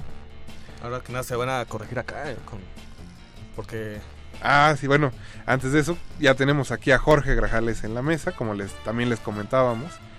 Y pues Jorge, se va a corregir en, en ¿Qué ese tal? dato, ¿eh? a ver, Sí, venga, venga. ¿eh? No, o sea, es que primera película extranjera que gana. Va Pamplinas. Pamplín. Es, ya el último emperador lo había hecho. Ah, bueno. Y también hablada. Bueno, lo que pasa es que Es que antes la categoría se llamaba de otra forma. ¿no? era película hablada en lengua extranjera. ¿no? Pero el último emperador, como sí tiene eh, diálogos en inglés, está hablada tanto en inglés como en mandarín, como en japonés. Y aparte es una coproducción, es eh, inglesa, China, Francia, Estados Unidos. Italia. es- Entonces, bueno, ahí luego este, determinar eh, de qué país realmente es. Pero también está el antecedente de, del artista, de Michel Hazanavicius. Aunque ahí entraríamos ya como en las discusiones, ¿no? Porque eh, el artista sí tiene coproducción con Estados Unidos, tiene diálogos en, en inglés. Bueno, casi ni diálogos. Bueno, po- los pocos diálogos que hay, los poquitos diálogos, este, pues hay algunos en inglés. Entonces ahí, ahí podrías entrar también en, en esas discusiones. Sí, pero es igual que con el último emperador, ¿no? Vamos a ver de... Como no hay, digamos, un país exactamente que sea el productor completo de la, de la cinta, Y aparte, bueno, el artista haciendo también película medio francesa, pues habla a final de cuentas de Hollywood. ¿No? Es una carta Sí, sí, de amor ahí a- al cine hollywoodense. Sí podemos decir que es la primera coreana. No, Eso- sin duda. Eso sí. Eso sí. O bueno, en todo caso, es la primera que ganó ambos, este, ambas categorías, la internacional También. y la, la principal. Eso sí. Y- ya para no meternos en más problemas. Y según recuerdo nos contó Negrete, Ajá. era la tercera que ganaba la Palma de Oro y el Oscar a Mejor Película el mismo Ajá. año. Pues mira. Y no pasaba desde el 55. Pero más importante, ganó el Esban de Oro. Ah, bueno, también. Ganó el Esban de Oro. O sea, Sí, sí. el Globo de Oro y el Esban de Oro. Es más importante Es más importante. Arrasó verdaderamente Parásitos. Sí. Saludos Y- a Isaac Esban. Pues Jorge, tú como gran cinéfilo e investigador del cine coreano, pues justo, ¿qué te pareció este triunfo? Me pareció una eh, jugada de parte de la Academia de Ciencias y Artes Cinematográficas hollywoodenses que de cierta manera le está abriendo el eh, camino más que a otras producciones que estén habladas en otro idioma en Hollywood, creo que a las inversiones coreanas también. La productora de Parásitos es eh, Mickey Lee, que es una mujer que está a la cabeza de la compañía que se llama CJ Group, que es la que detenta una gran cantidad de el producto de entretenimiento que sale de, de Corea, desde el K-pop hasta doramas, hasta obviamente el cine. Y bueno, esta compañía que se llama CJ Entertainment fue la que en su momento hizo tratos con DreamWorks. Ellos le inyectaron dinero a DreamWorks y pues ya estaban dentro de la jugada del, del cine hollywoodense desde los 90. Y esta empresa fue la que construyó todos los complejos cinematográficos en, en Corea del Sur. Fue, fueron los inventores del 4DX, por ejemplo. Y esta, esta nueva, que son de tres pantallas, este, es- este nuevo sistema que también ya está aquí en, en México. Bueno, todo eso es cuestión coreana. Y e- eso por un lado, pero también viendo los integrantes de, de la Academia Cinematográfica en Hollywood, son más de 8000, pero buena parte de ellos, bueno, una parte importante también hay que decirlo, está conformada por coreanos, así como también hay muchos mexicanos, que por eso quizá podríamos decir que eh, México ha ganado estos Óscares, bueno, por lo menos sus directores de origen mexicano, también porque dentro de los miembros de la academia que tienen estos votos de peso, pues son mexicanos, hay muchos. Sí, la gente que trabaja en Hollywood. Y hay este coreanos, bueno, está está hasta este director Hong Sang-soo, él forma parte de la de la Academia de Ciencias de, de Hollywood, que uno diría, ¿en serio? Hong Sang-soo, el director más aburrido de Corea, está ahí. Pues sí, ahí ahí está. Entonces, Va, a- este va a criticarte Pedro Emilio Segura.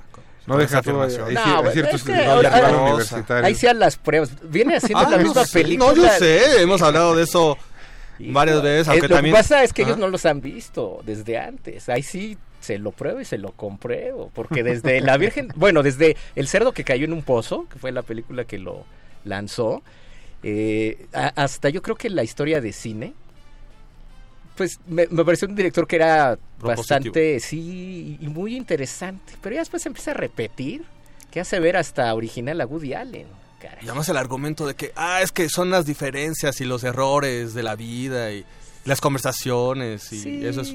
Pero bueno, él, él- Bueno. él forma parte de... Saludos a, a los Sí, chicos eh. de Ficonam y a Ana Laura, que también es muy fan. Pero a varios hay- más. hay- hay que checar más, porque ahora resulta que ya todos son súper expertos de cine coreano y lo estaban viendo. Bueno, eso desde- sí fue un fenómeno interesante el de las redes el domingo. Vi varios este quejándose de que había había seguidores nuevos cuando ellos habían nacido viendo cine coreano. Mira. ¿no? Sí, es- ¿No, no viste Alberto? Sí, estuvo, claro. estuvo fuerte. Por, por- por uno es interesante porque, ah, eh, como había dicho Bong Joon-ho, pues el romper la barrera de los subtítulos sí hace que descubras un cine verdaderamente interesante más allá de lo común que se podría llegar a ver en el mainstream.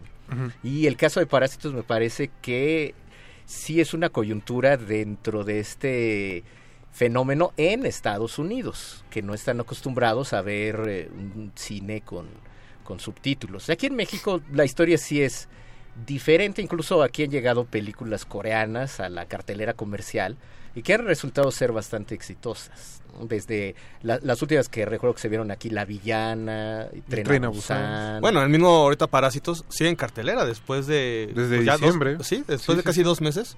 Que Sí. para los estándares, pues Sí. realmente sí es un gran éxito para la distribuidora, ¿no? Y es una publicidad que se empezó a dar eh, de boca en boca, la, de, de- la de Parásitos aquí. Y realmente yo creo que ni ellos mismos se lo, se lo esperaban. Entonces, creo que nadie, yo, yo que pues, sí soy muy fan del cine coreano, ni yo me esperaba que ganara la película, este, el, el Oscar a Mejor Película. Realmente era muy difícil porque siempre en estas entregas uno se ciña a lo que ha sucedido en los Globos de Oro y en anteriores entregas de premio y todo indicaba que el- este caballo negro iba a ser Sam Méndez con 1917 pero el hecho de que haya salido Parásitos premiada también habla de que muchos de los votantes pues se maravillaron con, con la película porque es algo que no está acostumbrado Occidente a ver esta mezcla de géneros en un solo filme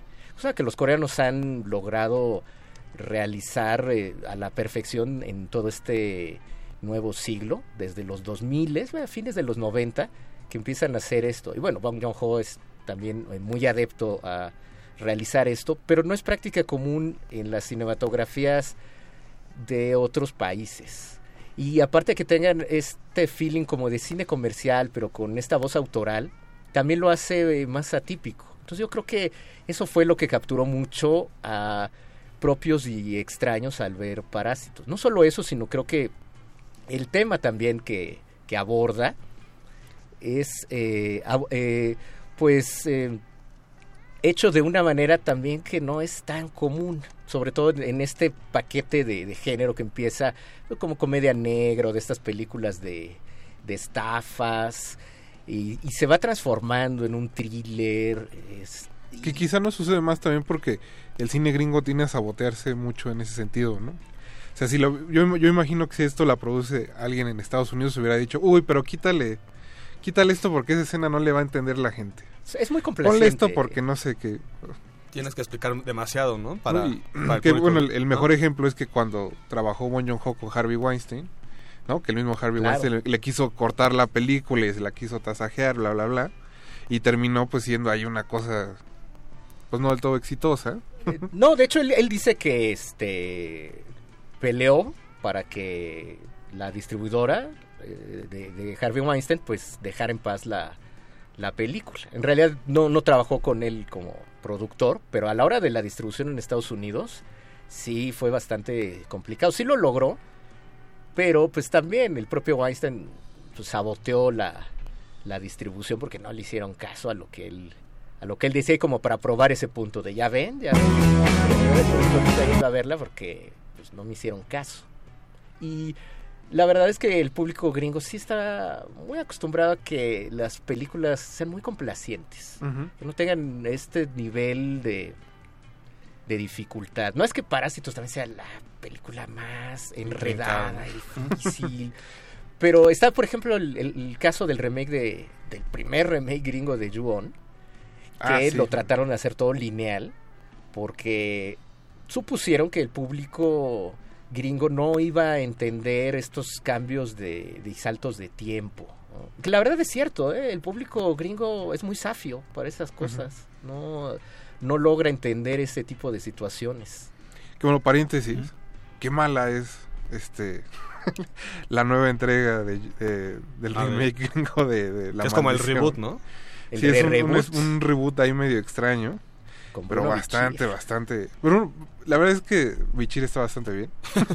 Lo salva. Pero eh, muy en automático. Ya de, de prestigio de Oscar también. Pero muy mala película. Bueno, las últimas japonesas tampoco eran. la sí, gran no eran. cosa, ¿eh? no, y es una serie que tampoco es la gran maravilla. Bueno, Yo creo que de las primeras. Las ¿no? primeras, sí, yo creo Lo- que lo la- que ocurrió las- igual con el aro, ¿no? Sí. Que creo que de las primeras ya después Sí, todos remakes, reboots y crossovers. Re reboot, re remake, no, ya. Sadako contra Kayako y demás. Esa ahorita- estaba divertida. ¿eh? Es, es divertida, pero también es medio, o sea, está a media tabla, ¿no? De cualquier sí, forma. pues ¿no? era la única opción que le quedaba, ¿no? Ya reírse de sí misma la, la franquicia, ¿no? Pe- Pero ahorita que eh, mencionas el, remake, este de. Ah, Hablando de los coreanos, por ejemplo, algo como My Sassy Girls, la, versión eh, gringa, que también tienen que explicar todo lo que en la coreana pues era muy sutil.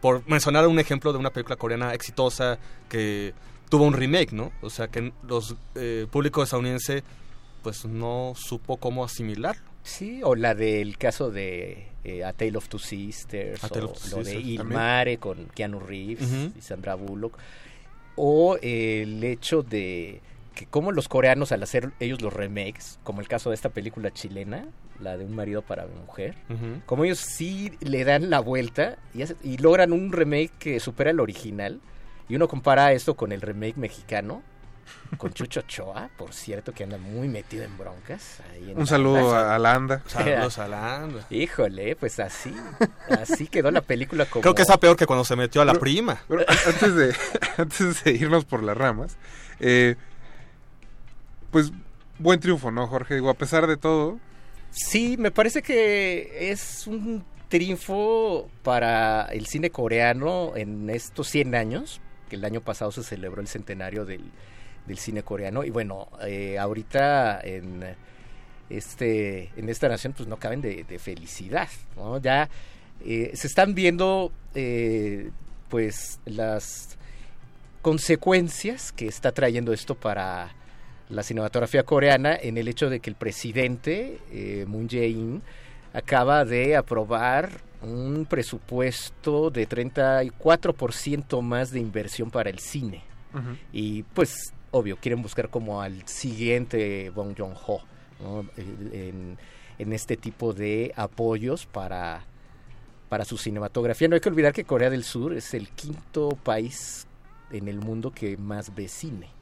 Entonces es un triunfo muy merecido, la verdad muy inesperado, pero pues como ya se había visto desde el año pasado que estaban arrasando en todas las categorías de, de premios, este, en algunos que nos hacían sospechar que quizá esto podía pasar, como el haber ganado el premio del sindicato de actores en Estados Unidos, todo el ensamble de parásitos, también es algo sin precedentes. no que ganaron ese, y, pero en el Oscar no estaba ninguno en las categorías, ¿no? Curioso, pero el, el hecho de que haya ganado en el SAG, en el Screen Actors Guild, sí, a mí me, me parece también muy interesante la lectura que se le, se le puede dar a, a ello. Y bueno, pues, este, con eh, cada una de estas ramas en, en- con los guionistas, este, e incluso en el, eh, en el premio del espíritu independiente, este, en el, los BAFTA.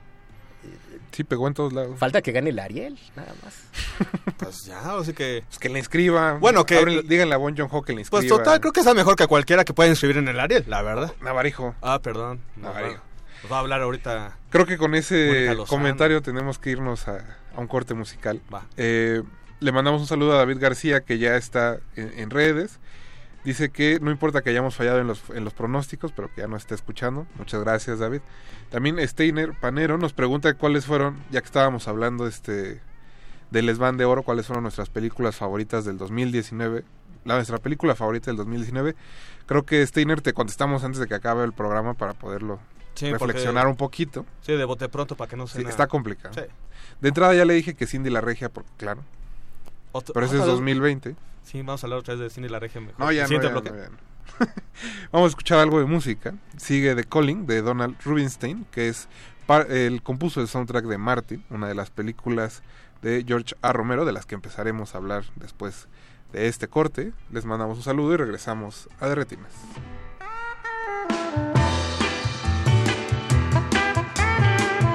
De retinas.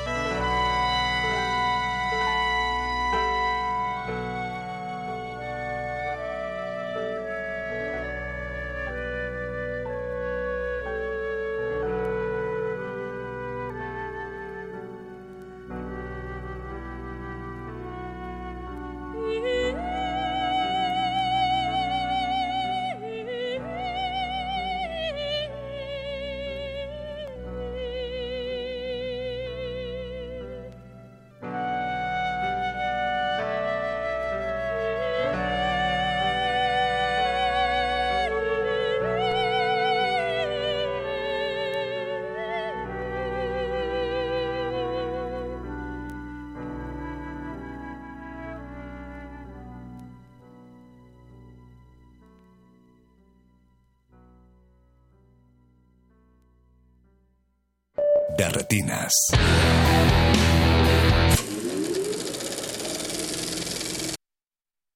A inicios de 1960, las producciones independientes de horror comenzaron a crecer, y en poco tiempo la era de las películas de explotación llegaría a su cúspide. Era como si los jóvenes fueran el único público en los cines, y conforme cambiaron los intereses de los jóvenes, de igual manera cambiaron las películas de zombies. Por un lado, la ciencia ficción comenzó a perder interés, y por el otro lado, las películas de monstruos ya no eran consideradas de miedo, ya que muchos productores descuidaban la realización. Así, los zombies de los años 60 se convertirían en algo muy extraño y más bien ingenuo.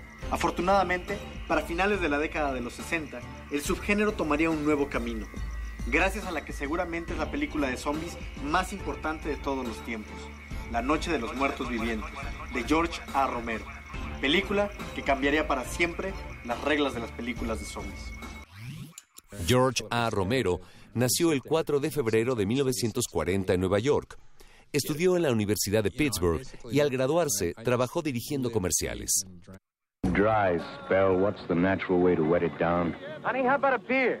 With a tall, cold duke. Duquesne beer at the time. Junto con nueve amigos, formó la compañía Image 10 Productions, con la que produjo La Noche de los Muertos Vivientes. Dirigida por Romero y coescrita por John Russo, cuenta la historia de un grupo de personas atrapadas en una granja que luchan contra una horda de cadáveres reanimados.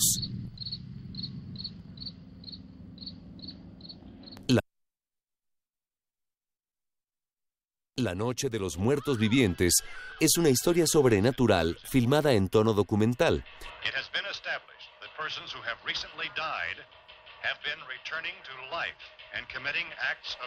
Con actores desconocidos y un realismo inusual para el cine de terror de la época. Los zombies creados por Romero no son controlados por un científico loco ni por el vudú. Su único objetivo es alimentarse de los vivos, que a su vez se convierten en nuevos zombies.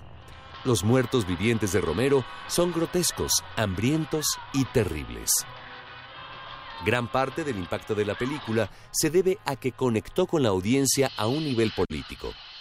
El hecho de que el héroe fuera afroamericano, los noticieros que informan sobre la epidemia zombie y que recordaban los reportajes sobre Vietnam, así como la incapacidad del gobierno para proteger a la gente, fueron elementos que en 1968 hicieron de La Noche de los Muertos Vivientes algo más que una simple película de serie B. De retinas.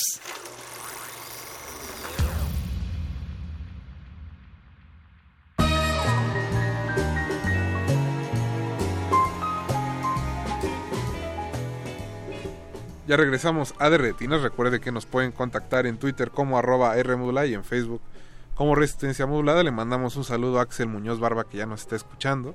Eh, le mandamos un abrazo. Como les decíamos al principio del programa, vamos a estar hablando en realidad de George A. Romero, que nació un 4 de febrero de 1940, ya hace bastantes, bastantes años, 80 años si mal no me fallan este, los cálculos. Y si no, híjole, Si no, pues para, corríjanme. Para los maestros de matemáticas Para eso de la son. primaria. No, yo iba a regularización. Ah. Entonces, yo supongo que mis maestros lo podrían entender. Sí, sí, pero sí. son 80 años. Eh, escuchamos después del corte un fragmento del programa para cinema que existió hace unos años en el canal Pánico y que hacían nuestros amigos de la revista Cinefagia. Eh, la verdad es que estaba bastante bueno, pero bueno, Pánico también Pues el presupuesto. no, no dan los presupuestos en, esta, en estos años. Entonces, Bueno, pues, tuvo que dos temporadas, ¿no? sí, son como 25 programas más o menos. Todos los pueden Están todos en, en- en YouTube. YouTube. De, de ahí los sacamos. Ahora sí que además, para los interesados en cine de, de- de terror, pues cada uno ah, eh, aborda pues un género, o bueno, un subgénero, algún tema, algún director en torno a- al cine de terror. Por ahí está el cine italiano, el cine mexicano, el cine latinoamericano. Hay entrevistas por ahí con el director de, de Battery, por ejemplo.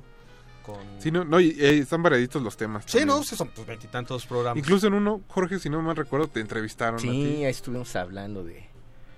Ya ni me acuerdo De cine asiático, ¿no? Del cine de pues, Indonesia. ajá, de este, Indonesia. Sí, del cine. Pues cine Del popular. sudeste asiático, ¿no? Sí, del sudeste asiático. Pues ahí consúltalo en, en YouTube. Búsquenlos. Eh, chicos, como decíamos, el tema es George A. Romero. Es muy famoso por sus películas de zombies. ¿Recuerdan cuál fue la primera película que vieron? ¿De zombies o de George De, de? George A. Romero. Yo creo que debió haber sido. mm, Este. yo creo que para mí fue Martin. En, en- en Ajá. videocassette. Buena elección. Curioso, yo la vi no en videocassette, sino en, en televisión. Sin saber, obviamente sin saber en su momento. ¿En televisión? Sí, la- en Canal 11. Ah. Este, pero eh, obviamente sin saber en su momento quién la dirigía y la importancia de- del director, ¿no? Pero bueno, en su momento, antes de sus películas de zombies, pues sí fue esa. No, y me parece interesante porque justo me yo pensaría que la mayoría de, de aquellos que se inician en, en el cine de, de Romero, pues inician con el clásico de La Noche de los Muertos Vivientes, que es quizá su película más famosa, aun cuando hizo otras veintitantas. Tiene que ver también, yo creo que la eh, las generaciones distintas, ¿no? Ajá. O sea, estamos hablando ya de una generación boomer, por ejemplo. Ok, este, boomer. ok, boomer. Pues obviamente sí les tocó ver eh, La Noche de los Muertos Vivientes, porque se estrenó con ocho años de retraso aquí en México. y La, la vieron en, en los cines, pero ya para gente de la generación X, sin duda alguna fueron otras las películas que vieron de George Romero porque en ese momento La Noche de los Muertos Vivientes no era una película tan fácil de ver. La. Noche de La Noche de los Muertos, como se llamó en México, este tal cual, la editó una colección precisamente de la UNAM, de Filmoteca de la UNAM en, en unos VHS donde venía King Kong y Metrópolis. Estaba también la de la invasión de los ladrones de cuerpos, que tenía este otro nombre en, en México, pero no eran videos que fuesen tan fáciles de, de conseguir. Eh, no, no estaban de hecho en, en cualquier videoclub, eh, eran como muy, muy especializados y no la pasaban en, en televisión. Yo, este, pues pasaron muchos años para que la, la pudiera ver, a pesar de que es una película que está en el, en el dominio público. Y eh, creo que antes incluso que ver La Noche de los Muertos Vivientes vi esta muy rara de él que se llama Night Riders, que le Esa había sacado es- Videovisa. Esa es bastante, bastante difícil de conseguir. Yo no la he podido ver, a pesar de, de- de los años que la he estado buscando ahí como en una buena edición física. Era, era, era una película que, que era más común encontrar en el, en el videoclub. ¿no? Eh, y, y que aparte, bueno, e- este homenaje a la época del rey Arturo, hecho por una pandilla de motociclistas, en donde estaba ahí Tom Savini, era, bueno, no, no es una película de, de horror, es una... eh, pues, eh, un experimento muy curioso de, de parte de, de George Romero que empezaba a alejarse de, de las películas de horror. Y otra, por ejemplo, la de eh, Down of the Dead, pues jamás llegó a México. Nunca se No. estrenó en cines, jamás salió en video ni en DVD. Entonces eh, era difícil, eh, digamos que acercarse a la trilogía de, de los zombies de, de Romero para la generación X y era más sencillo ver estas otras que estaban disponibles en, en videocassette. Ya digamos que para una generación más millennial, eh, La Noche de los Muertos pues era más sencilla de, de obtener. Pues hoy día en mismo YouTube, ¿no? Hay el mismo YouTube, este, en fin, ¿no? Este, lo, lo cual ha hecho que otras, que antes eran más sencillas, como precisamente Night Riders, eh, pues ya ahora no sean tan asequibles, curiosamente, ¿no? O esta, la, la de The Crazies, que aquí en México se llamó nombre código Trixie, pues eh, así, y, y se estrenó en los ochentas también ya de manera muy, muy Tardía. tardía. Y estas, pues, eh, en realidad ya no son como eh, tan fáciles de, de ver como en, en- en su momento lo, lo habían llegado a hacer. Entonces, cada generación tiene como diferentes acercamientos a las películas de, de George Romero y sobre todo, pues las últimas que hizo no son tan populares, sobre todo las que no son de zombies, ¿no? Me viene a la mente esta que hizo con Dario Argento de dos eh, ojos diabólicos, Two Evil Eyes, que son dos cuentos de Edgar Allan Poe, o su adaptación de, de La mitad siniestra. Y creo que de fines de los 80, la- y y que incluso tuvo bastante éxito aquí en la cartelera en México y ya después también en video, la de Monerías Diabólicas, como se llamó aquí, Monkey Monkey, Shine. Shines. Que esa, esa creo que es mi película favorita de Romero. y creo que el primer acercamiento que tuve a, a- a sus películas fue con el remake de La Noche de los Muertos Vivientes, que es a color. Y porque algún maestro en la, en la preparatoria pensó que si nos ponía la película en blanco y negro nos íbamos a dormir. Bueno, tampoco está tan mal, pero no pues era- es prácticamente la misma Sí, ¿no? película, nada más Y color. además, pues, obviamente, pues, digo, eh, la película no es, no es mala, pero pues sí, creo que ahí le falló el maestro. Sí, caray. Pero recuerdo también haber visto, por ejemplo, el remake de Los Crisis en el cine. Híjole. Bastante malito. Híjole, sí. El remake que hizo también Zack Snyder de Dawn of the Dead. Ese no está bastante regular. No, Está es muy afortunado. Creo que está bien afortunado. Bueno, dentro de las otras películas Ah, de bueno, creo que es lo mejorcito que ha hecho. Sí, sí, de hecho, sí. era la primera de Zack Snyder. ¿no? Sí, sí. Eh, ópera algo prima. promet. Sí. o la primera segunda, ¿no? Bueno, Eh, ajá. no, era, la, Sí. era su ópera prima. La escrita aparte por el director de Guardianes de la Galaxia y el Escuadrón Suicida, egresado de Ah. la factoría de, Claro. de Troma, que pues sí auguraba buenas cosas para, para Zack Snyder, e incluso hasta para los remakes de, de George Romero, porque se han hecho varios. Bueno, hay un remake también de Day of the Dead, del Día de los Muertos, que es eh, pestilente. Realmente malísimo, caray. Muy Le- malo. Los remakes creo que el de Zack, a pesar el de Zack este, dejándolo afuera, Ajá. son bastante Bueno, es que de por sí Malitos. como los remakes de, de estos directores de esas décadas, pues en general, ¿no? No sé, Wes Craven Sí. en los ochentas, ¿no? Por ejemplo, ¿no? Eh, Es que también estas películas de George Romero que lo distinguen de otros directores de, de género también tenían mucha conciencia social, Y carga política, ¿no? totalmente. Que el propio Romero desdeñaba y decía, no, no es cierto, me salió de accidente, pero en el fondo sabemos, que después él también lo, lo admitiría ya en las últimas épocas de su vida, que sí era una preocupación principal. No solamente entregar la película de sustos y la montaña rusa de emociones, sino hacer pensar al público eh, a través del cine de, de género, de proponer reflexiones de lo que está ocurriendo en la sociedad y me parece que el cine de zombies es el más apto para, para hacerlo, cosa que inventó el propio Romero. No, y, las primeras cuatro, al menos, en la serie me, me- me parece que lo cumplen bastante bien. Eh, desde la noche hasta la Tierra de los Muertos. Porque la verdad es que las últimas, las últimas tres, la de donde sale la hija de Darío Argento, la de la isla y la de... Que ya era como fan footage, ¿no? Sí. la que era como found footage. Esas tres ya son bastante. Pues es que ya más bien ahí es donde ya empezó a, eh, vivir más bien como de su fama, ¿no? Más que crear un- una propuesta pues más consistente, ¿no? Sino ya nacer a hacerlas por Sí, por eh, creo que era más afortunado. Las, los, eh, llegó a hacer unas series de cómics para, para DC Comics para. Mar- y para Marvel sobre zombies, expandiendo como la temática. Eh, Esto ahora sí que ni el calabozo de los vírgenes, ¿eh?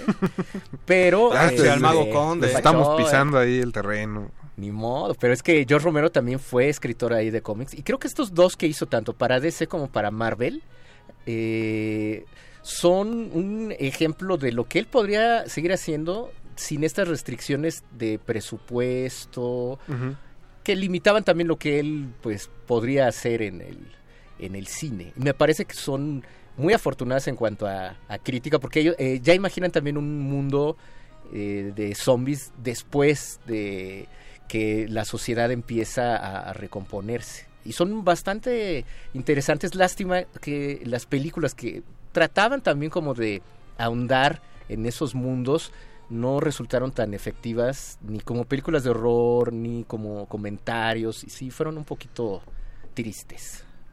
Un poquito, sí.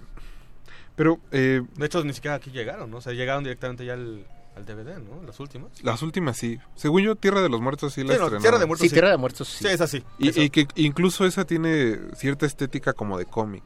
Tiene ahí unas Sí. transiciones que son muy, muy de, de cómic, ¿no? Como... Que bueno, ya- lo había mostrado él también eh, con Creepshow. Ah, sí. Pues Ah, eh, ahora sí que finalmente es como todo un homenaje a Es- esas exacto, historietas, ¿no? De los las his- 50, ¿no? Exactamente, ¿no? Hay esas colaboraciones con, con Stephen King, pues sí está la, la paleta de colores, las transiciones. Eh, Pues las mismas tramas. ¿no? Finalmente. Exacto, sí, estaban tomadas de los cómics, Claro. exactamente, ¿no? Pues chicos, ¿les parece si escuchamos un poco más, de música? Regresamos al, al programa. Sigue eh, Fuga Rock de Derek Scott, que es parte del soundtrack de Dawn of the Dead. No se despeguen, regresamos a Derretinas.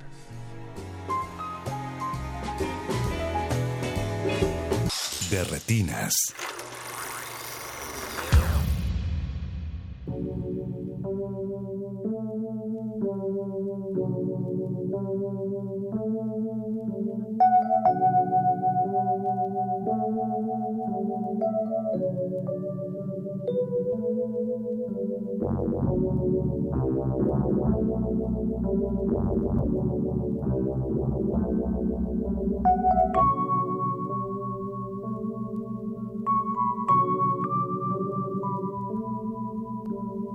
Thank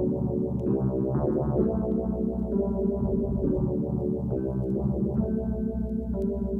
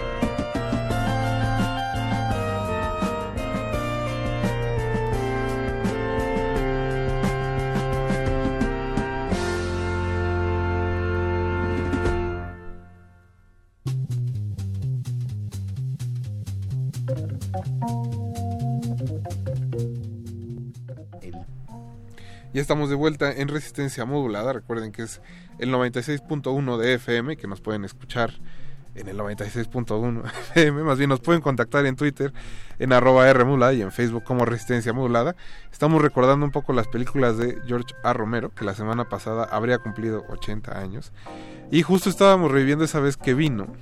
Y que Jorge, a ti y a mí creo que nos pasó de que Sí, cara. vamos a ver a Rambo, vamos a ver a Rambo y a la mera hora nunca cuando regresó fuimos Rambo. Ya se había ido.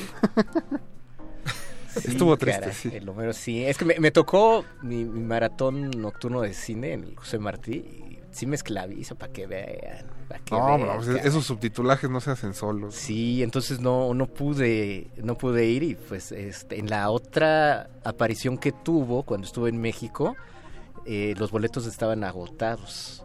Estábamos tratando justo de recordar qué convención era. Sí, si alguien que nos está escuchando recuerda en 2011 qué convención fue, estamos con la teoría de que era una convención De terror. al- a la cultura de- del terror en cómics, en cine y demás, pero no recordamos ni su nombre ni una la una convención que se llegó a hacer creo que solo dos veces. Sí. O bueno, si nos está escuchando Mauricio Matamoros, seguramente él Seguro. sabe. Él sí sabe porque él estuvo Él ahí fue el moderador. día. Sí, sí, sí. él sí se que además, sabe. por lo que nos contaba, eh, fue un poco caótico porque pues el lugar, eh, por lo menos el salón donde se iba a hacer la, la esa charla, pues obviamente eh, pues no, no era adecuada, Ujú. So- obviamente el, el aforo sobrepasó, y entonces fue muy poco caótico, y además de que bueno, obviamente el público pues iba esperando nada más, como siempre pasa, pues que les respondían acerca de las películas de zombies, y el chiste pues era recorrer pues la filmografía de, de Romero. En el caso de, de la otra participación o aparición de unos días antes de, de este director fue en eh, justo un viernes en la noche en el ahora extinto blockbuster de Pilares. de, de Pilares Uh, que ahora hay mm. una farmacia por ahí Sí, sí, sí. este ahí me la, me la pasaba me la, me la vivía por, por ahí ¿En la farmacia? no no no en el Blocos Ah. en el Blocos este y no bueno también como además justo como mencionas eh, los boletos se habían agotado para la convención este pues muchos aprovecharon pero además también un poquito mal organizado no como que un poco improvisado Yo creo que la- en las dos ocasiones no esperaron que llegara tanta gente. sí tanta gente porque eh, estamos recordando justamente con, con Jorge de que fue cuando se editó en, en DVD La Noche de los Muertos Vivientes. Una edición especial Una edición que- especial. que sacó Cima Entertainment. Exacto, exacto. Que era, era de 60 años, ¿no? Si no me equivoco. Eh, pues creo que sí. Creo que era eso. Y, y, bueno, tenía los extras. Que vaya, para los estándares de cima, pues Sí, estaba no, bien. bueno, ¿eh? Estaba En ese bastante sí, felicidades. Sí, felicidades. Creo que son de los que se rescatan. Sí. ¿no? Bueno, como no le tuvieron que invertir mucho, porque pues, es del dominio Sí, público la exacto. película. Entonces, por eso sí le metieron una buena edición.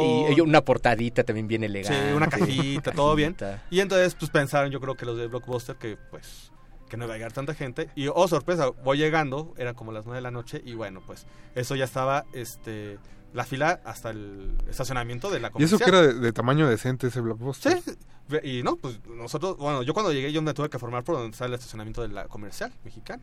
Bueno, imagínense, había Blockbuster. Había Exacto. Blockbuster. Había Justo estamos hablando de... El 2011 ya luce bastante lejano. lu- luce bastante lejano. Bueno, antes había dos blockbusters en esa área. Ahorita hay una farmacia justamente y un Starbucks o una cafetería de estas. Había dos blockbusters en esa En esa calle, esquina, sí, en ¿no? esa esquina y pues ahora ya ni ¿Qué tiempos aquellos? sí, no? tan- tiempos aquellos. Ahora ni George Romero. ni George Romero ni bueno ni los botaderos allá. Oye, sí es cierto. Pero ese creo que es tema para otro programa. Habrá que hablar de un programa de, de botaderos. desaparición del, Sí, de, del de- formato físico. de- de hallazgos en los botaderos. Chicos, eh, antes de que sigamos avanzando y justo se nos escurra el programa, eh, Y nos desviamos más. nos desviemos más. ¿Tienen alguna película favorita de Romero?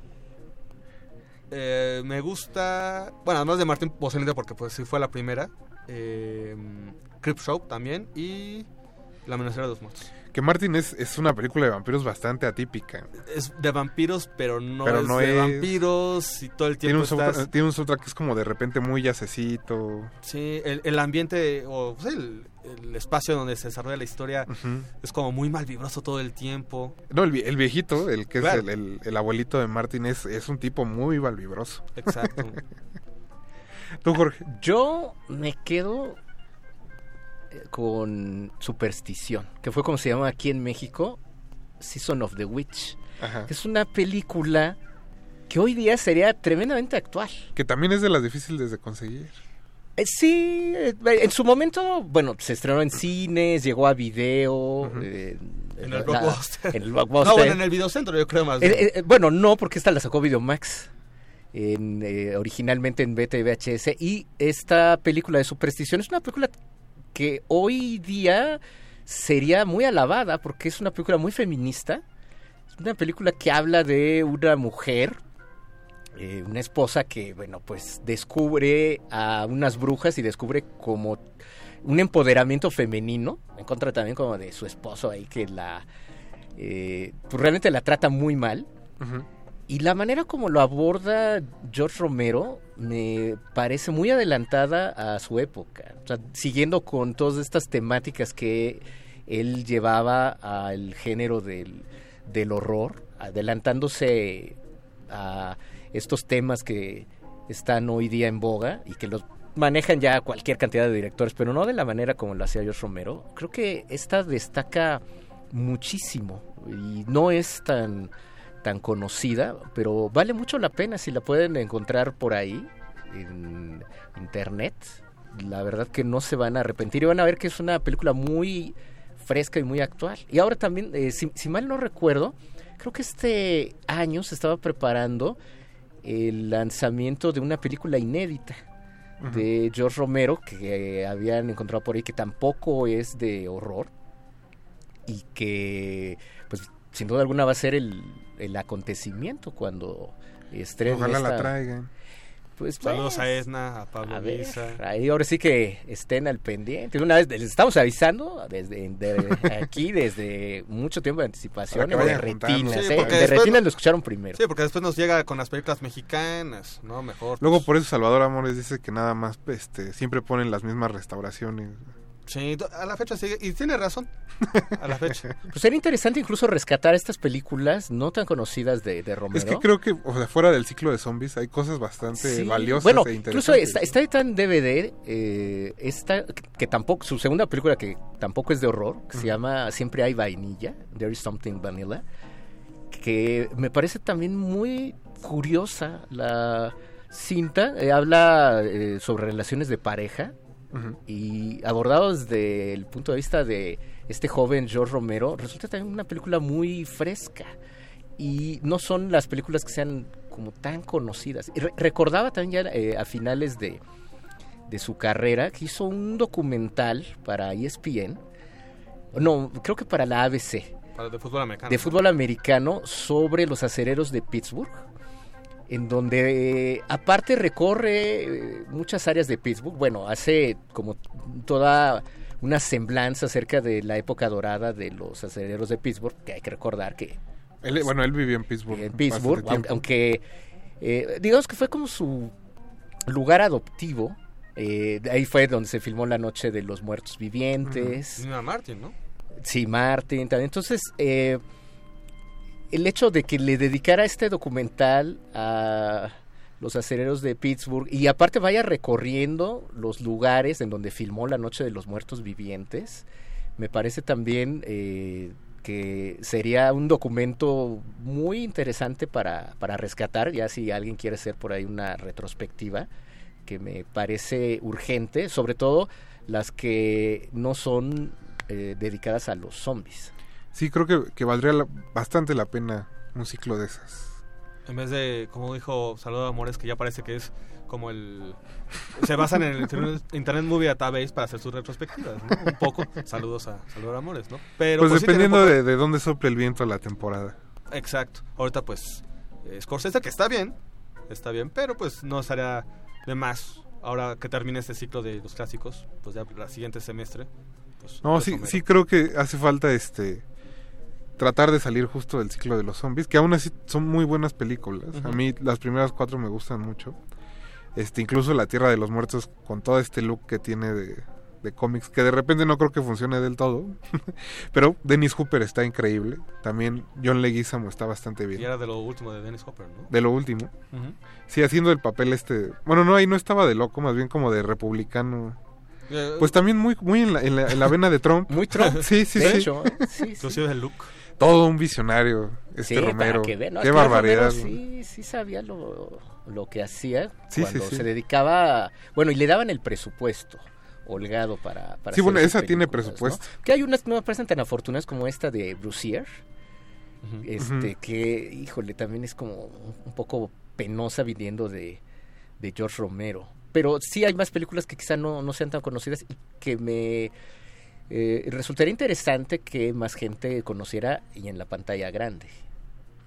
Sí, pues chicos, creo que nos tenemos que despedir con eso. Se nos fue el programa. seguimos. Pues nada, es recomendar. Ah, bueno, antes de- Hay documentales en torno a. Ah, bueno, va un par de... ajá, eh, adelante, uno adelante. que es precisamente dedicado a la, a la génesis de La Noche de los Muertos Vivientes, que por aquí, se pudo ver vía Feratum hace algunos años. Sí. Birth of the Living Dead. Vino el de- eh, Gary Pulling, que es el diseñador del cartel y de todo el arte que se puede ver en la película. Eh, y después hay un documental dedicado solamente a Josh Romero, que se llama On the Dead. Entonces, que recorre pues toda su, o gran parte de su, de su carrera y su vida. Entonces, No, y ahí hay un par que no tengo el nombre, pero están en YouTube. O sea, si ponen así George Romero documental, le salen. Eh, también hay un par de sus películas suyas, incluyendo La Noche de los Muertos Vivientes en YouTube. como decíamos, es pues, Sí. de dominio público. Sí, sí, sí. Entonces, no hay pretextos. Y además algunas que otra, pues, digo, creo que rascando un poco al, al Festival de Torrento.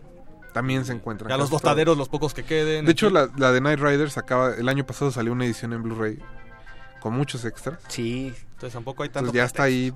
Si quieren gastar sus, sus centavitos, bueno, la pueden ver este en Blu-ray Región 1.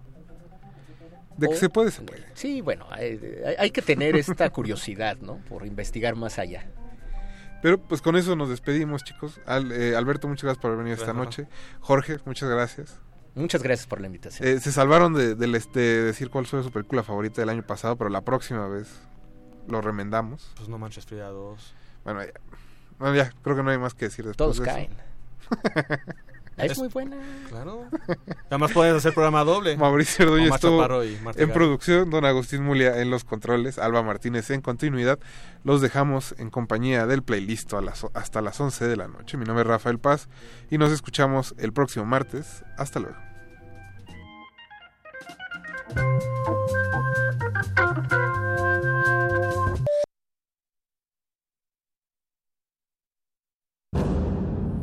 Antes de continuar tu camino, recuerda, no hay películas sin defectos. Si los buscas, te convertirás en crítico de cine. Te, retinas.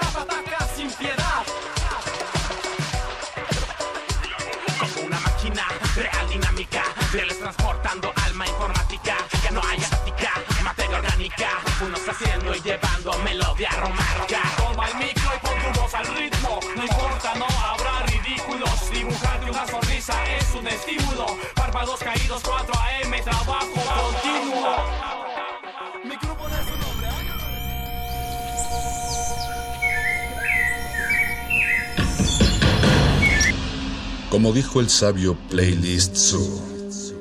El viaje de las mil canciones empieza siempre con la primera reproducción.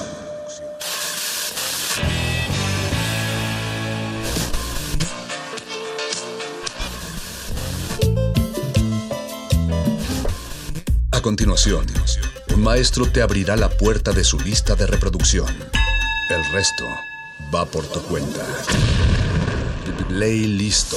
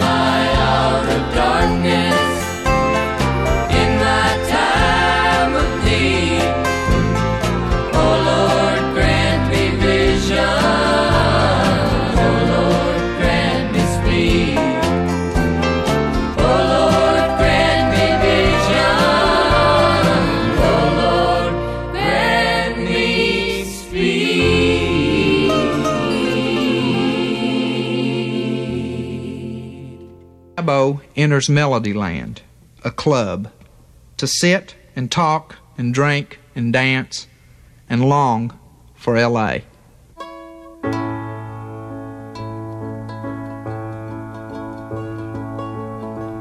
Illawarra's mountains, they're rising up high. Try and touch some that Texican sky. The El Paso range, it's rising up to trying to hook some that Texican blue. Oh, just like me and you. It's just passing on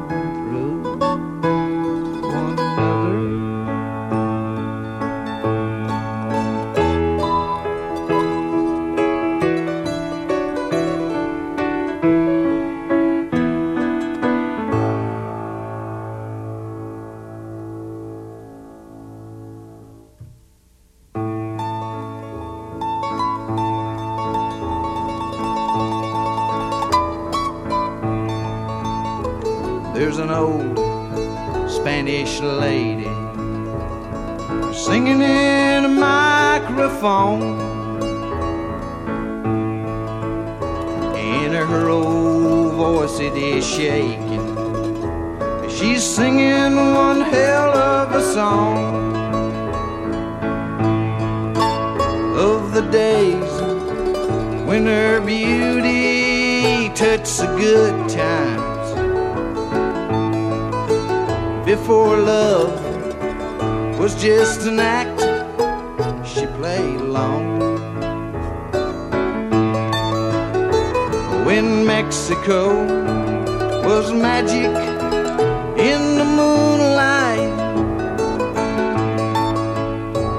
in the dirty streets she walked was paved with gold.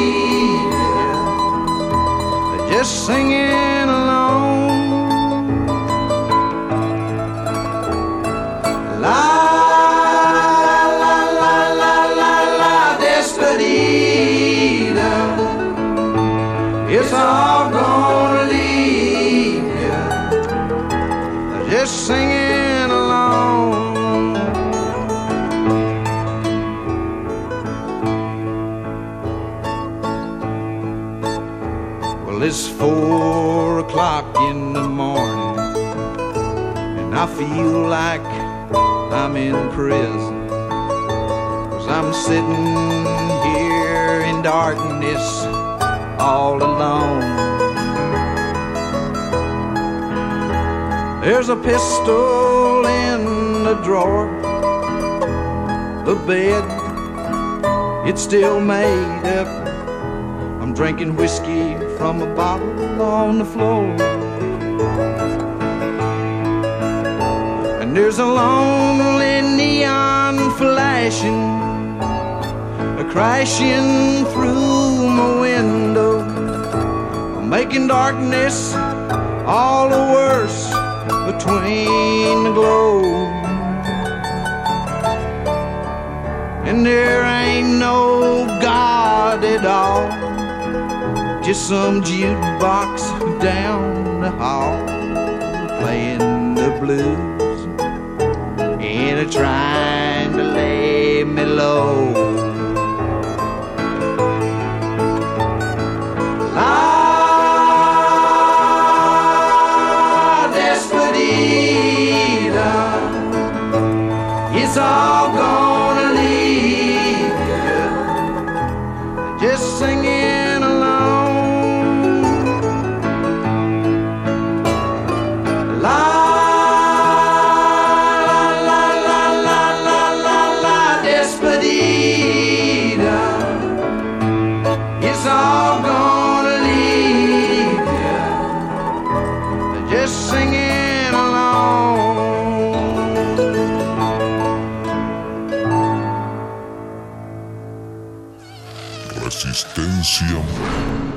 modulada.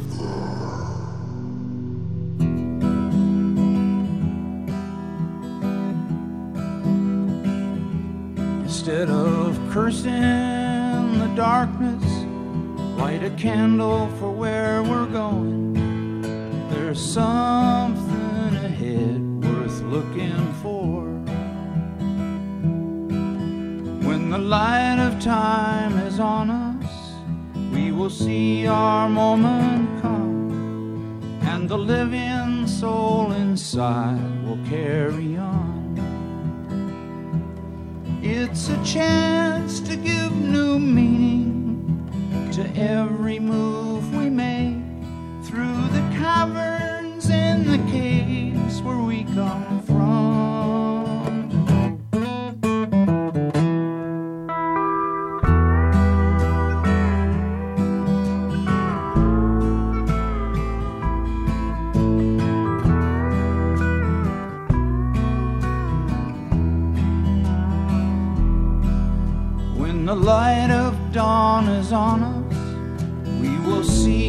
we can meet, and the ancient ones can sleep an easy sleep. In the hallways of the ages, on the road to history, what we do now will always be with us. It's a chance to give new meaning.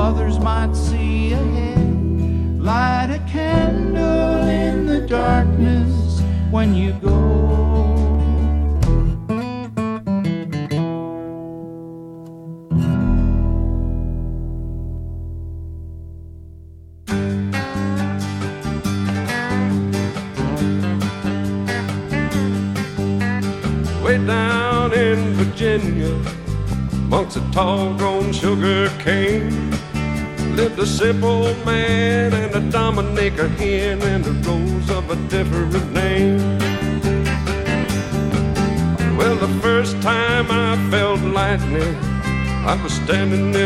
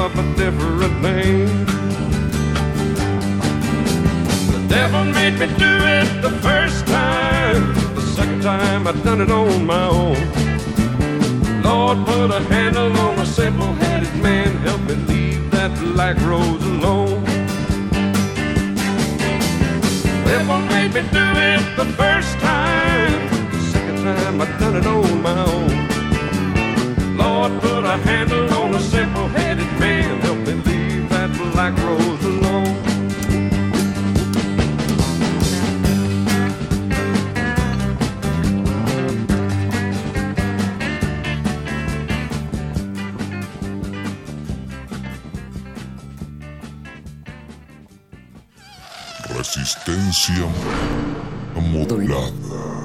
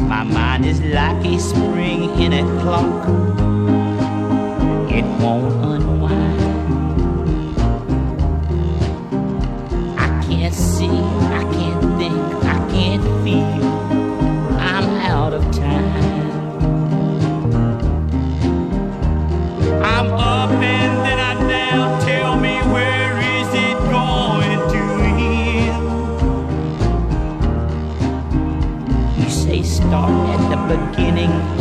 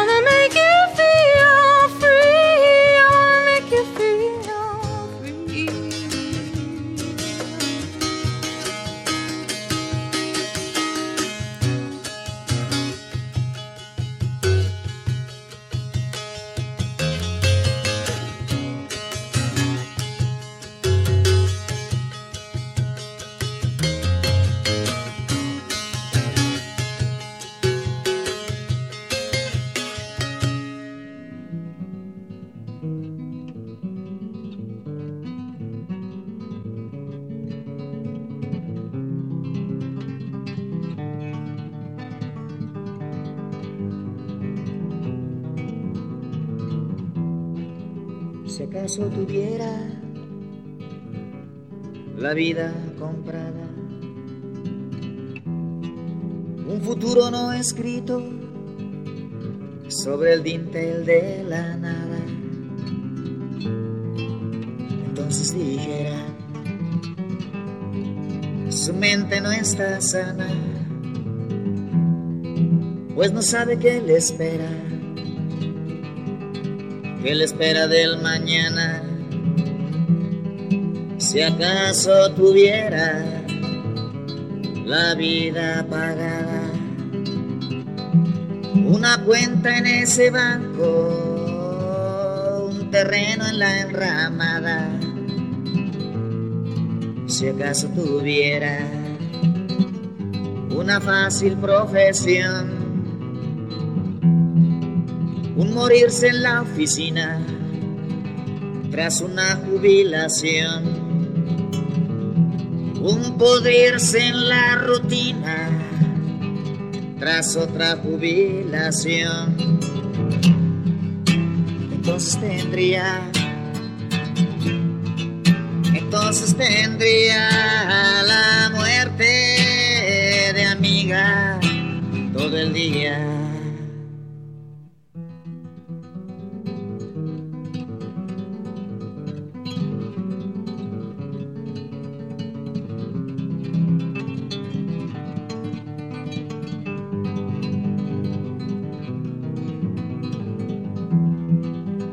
Acaso tuviera un pastel de obsidiana,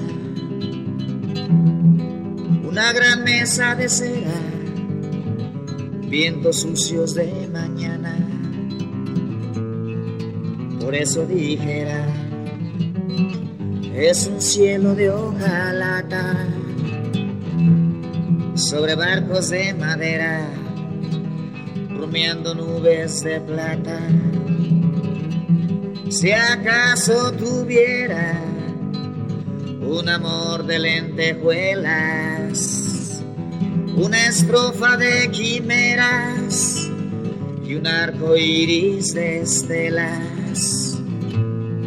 Si acaso tuviera un asesino y un plano, unos pasos de magnesio sobre el filo del océano. Entonces tendría, entonces tendría la muerte de amiga todo el día.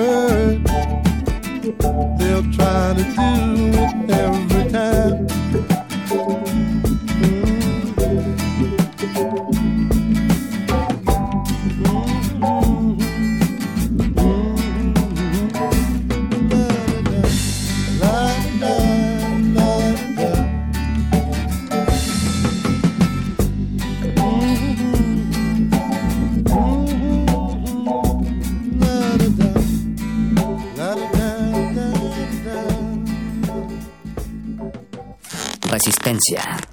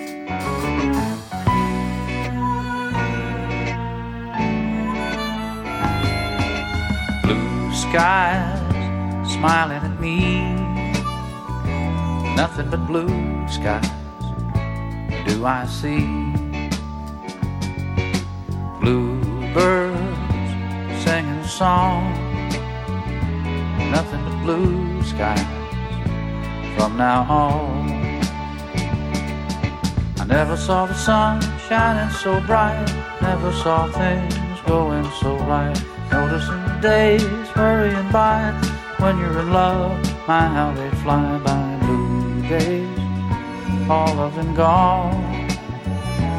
Nothing but blue skies from now on.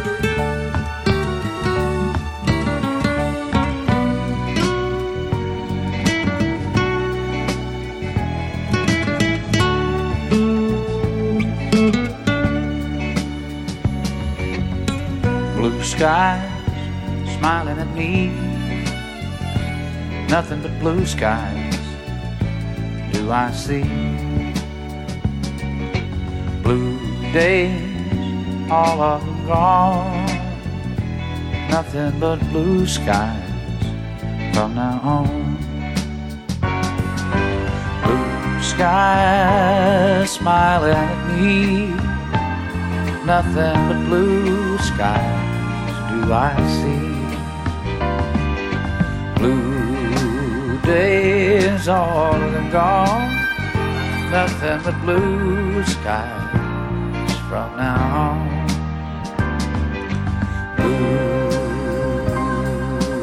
Skies smiling at me. Nothing but blue skies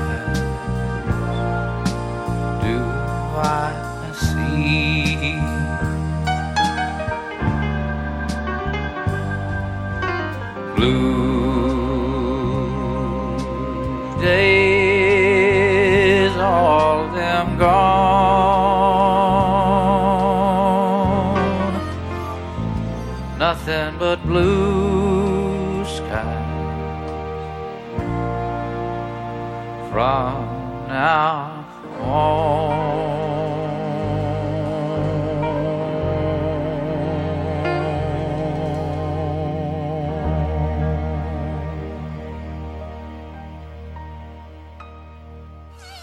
Resistencia modulada.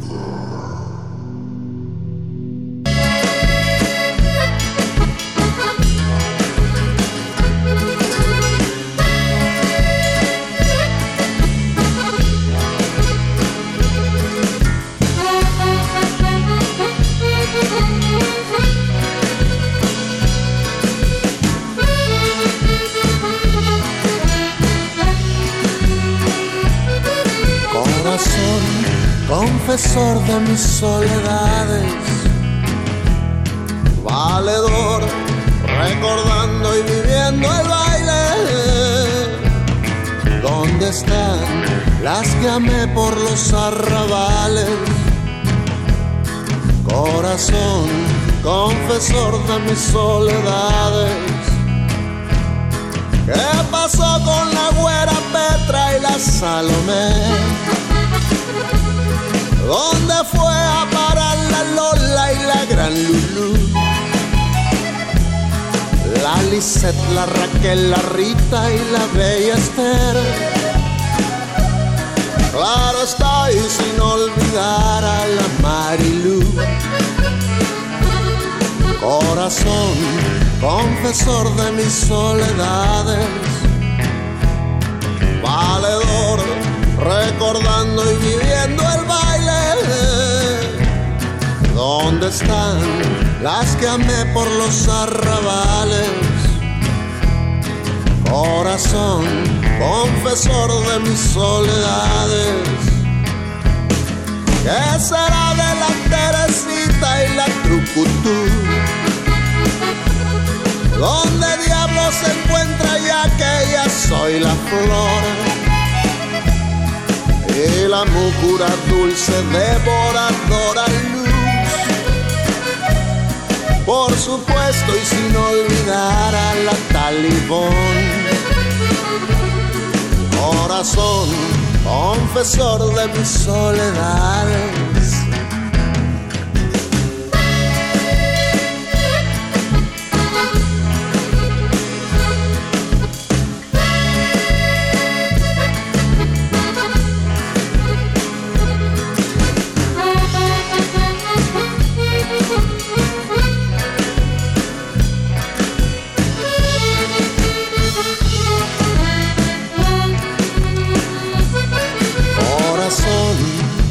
confesor de mis soledades, valedor, recordando y viviendo el baile. ¿Dónde están las que amé por los arrabales? Corazón, confesor de mis soledades. ¿Qué será de la Teresita y la Trucutú? ¿Dónde diablos se encuentra ya que ya soy la flor? el la mucura dulce devoradora luz.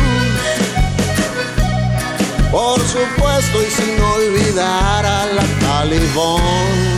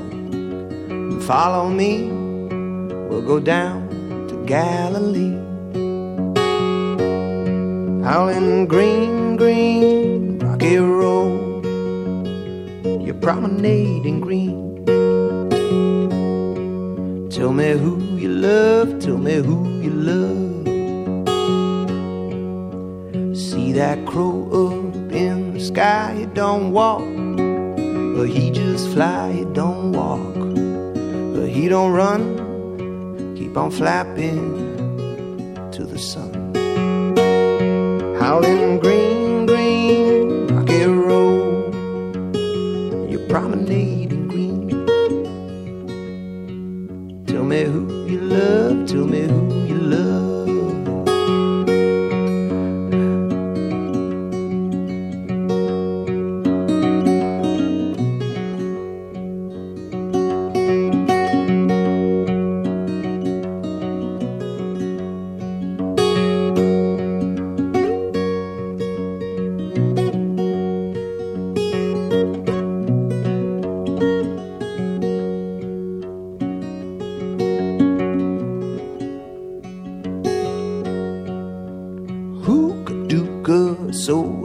Does your mama chew tobacco if your mama chews tobacco? Hookah dooka, hookah dooka, soda cracker. Howling green, green, rocky road. You promenade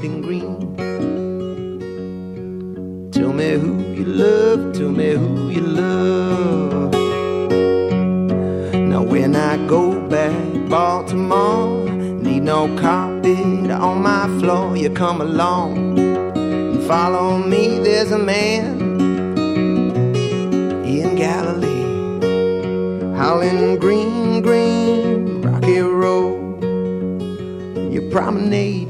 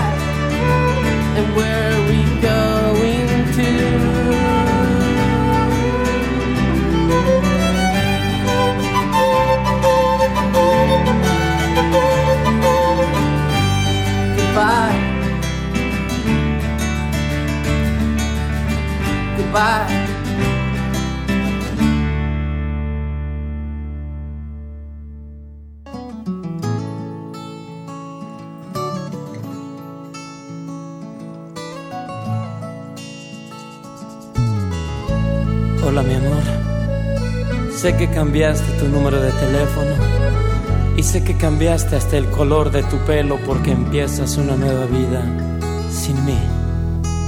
Sabes amor, deseo que encuentres toda la felicidad que yo soñaba poder darte. No lo logré. Perdóname. Sé que te marchaste sin saber, sin escuchar, sin comprender que hay una daga envenenada aquí en mi pecho. El mal ya está hecho ahora, sé que no merezco tu perdón, que lastimé tu corazón. Hoy me avergüenzo, fui el motivo de tu llanto. Queriéndote tanto, pues te amo te amo. Soy un idiota, te perdí, pero te amo. Te amo, te amo. Soy un idiota, te perdí, pero te amo. No, no puedo exigir que me perdones. Mis errores son graves y es muy duro. Caminé por la senda equivocada cuando me diste amor, ese amor puro. Hoy no sirven de nada mis pregones. Cuando quise volver ya era muy tarde. Caminé por la senda equivocada y te hice llorar. Soy un cobarde. Sé que otro amor encontrarás que te dé luz, que te dé paz, que te dé todo lo que yo no supe darte. Quisiera abrazarte, pero sé que no merezco tu perdón, que lastimé tu corazón. Y hoy naufrago en este mar de tu abandono. Ni yo me perdono y te amo, te amo. Soy un idiota, te perdí, pero te amo, te amo te amo. Soy un idiota, te perdí, pero te amo. Te amo, te amo. Soy un idiota, te perdí, pero te amo. Te amo, te amo. Soy un idiota, te perdí pero te amo.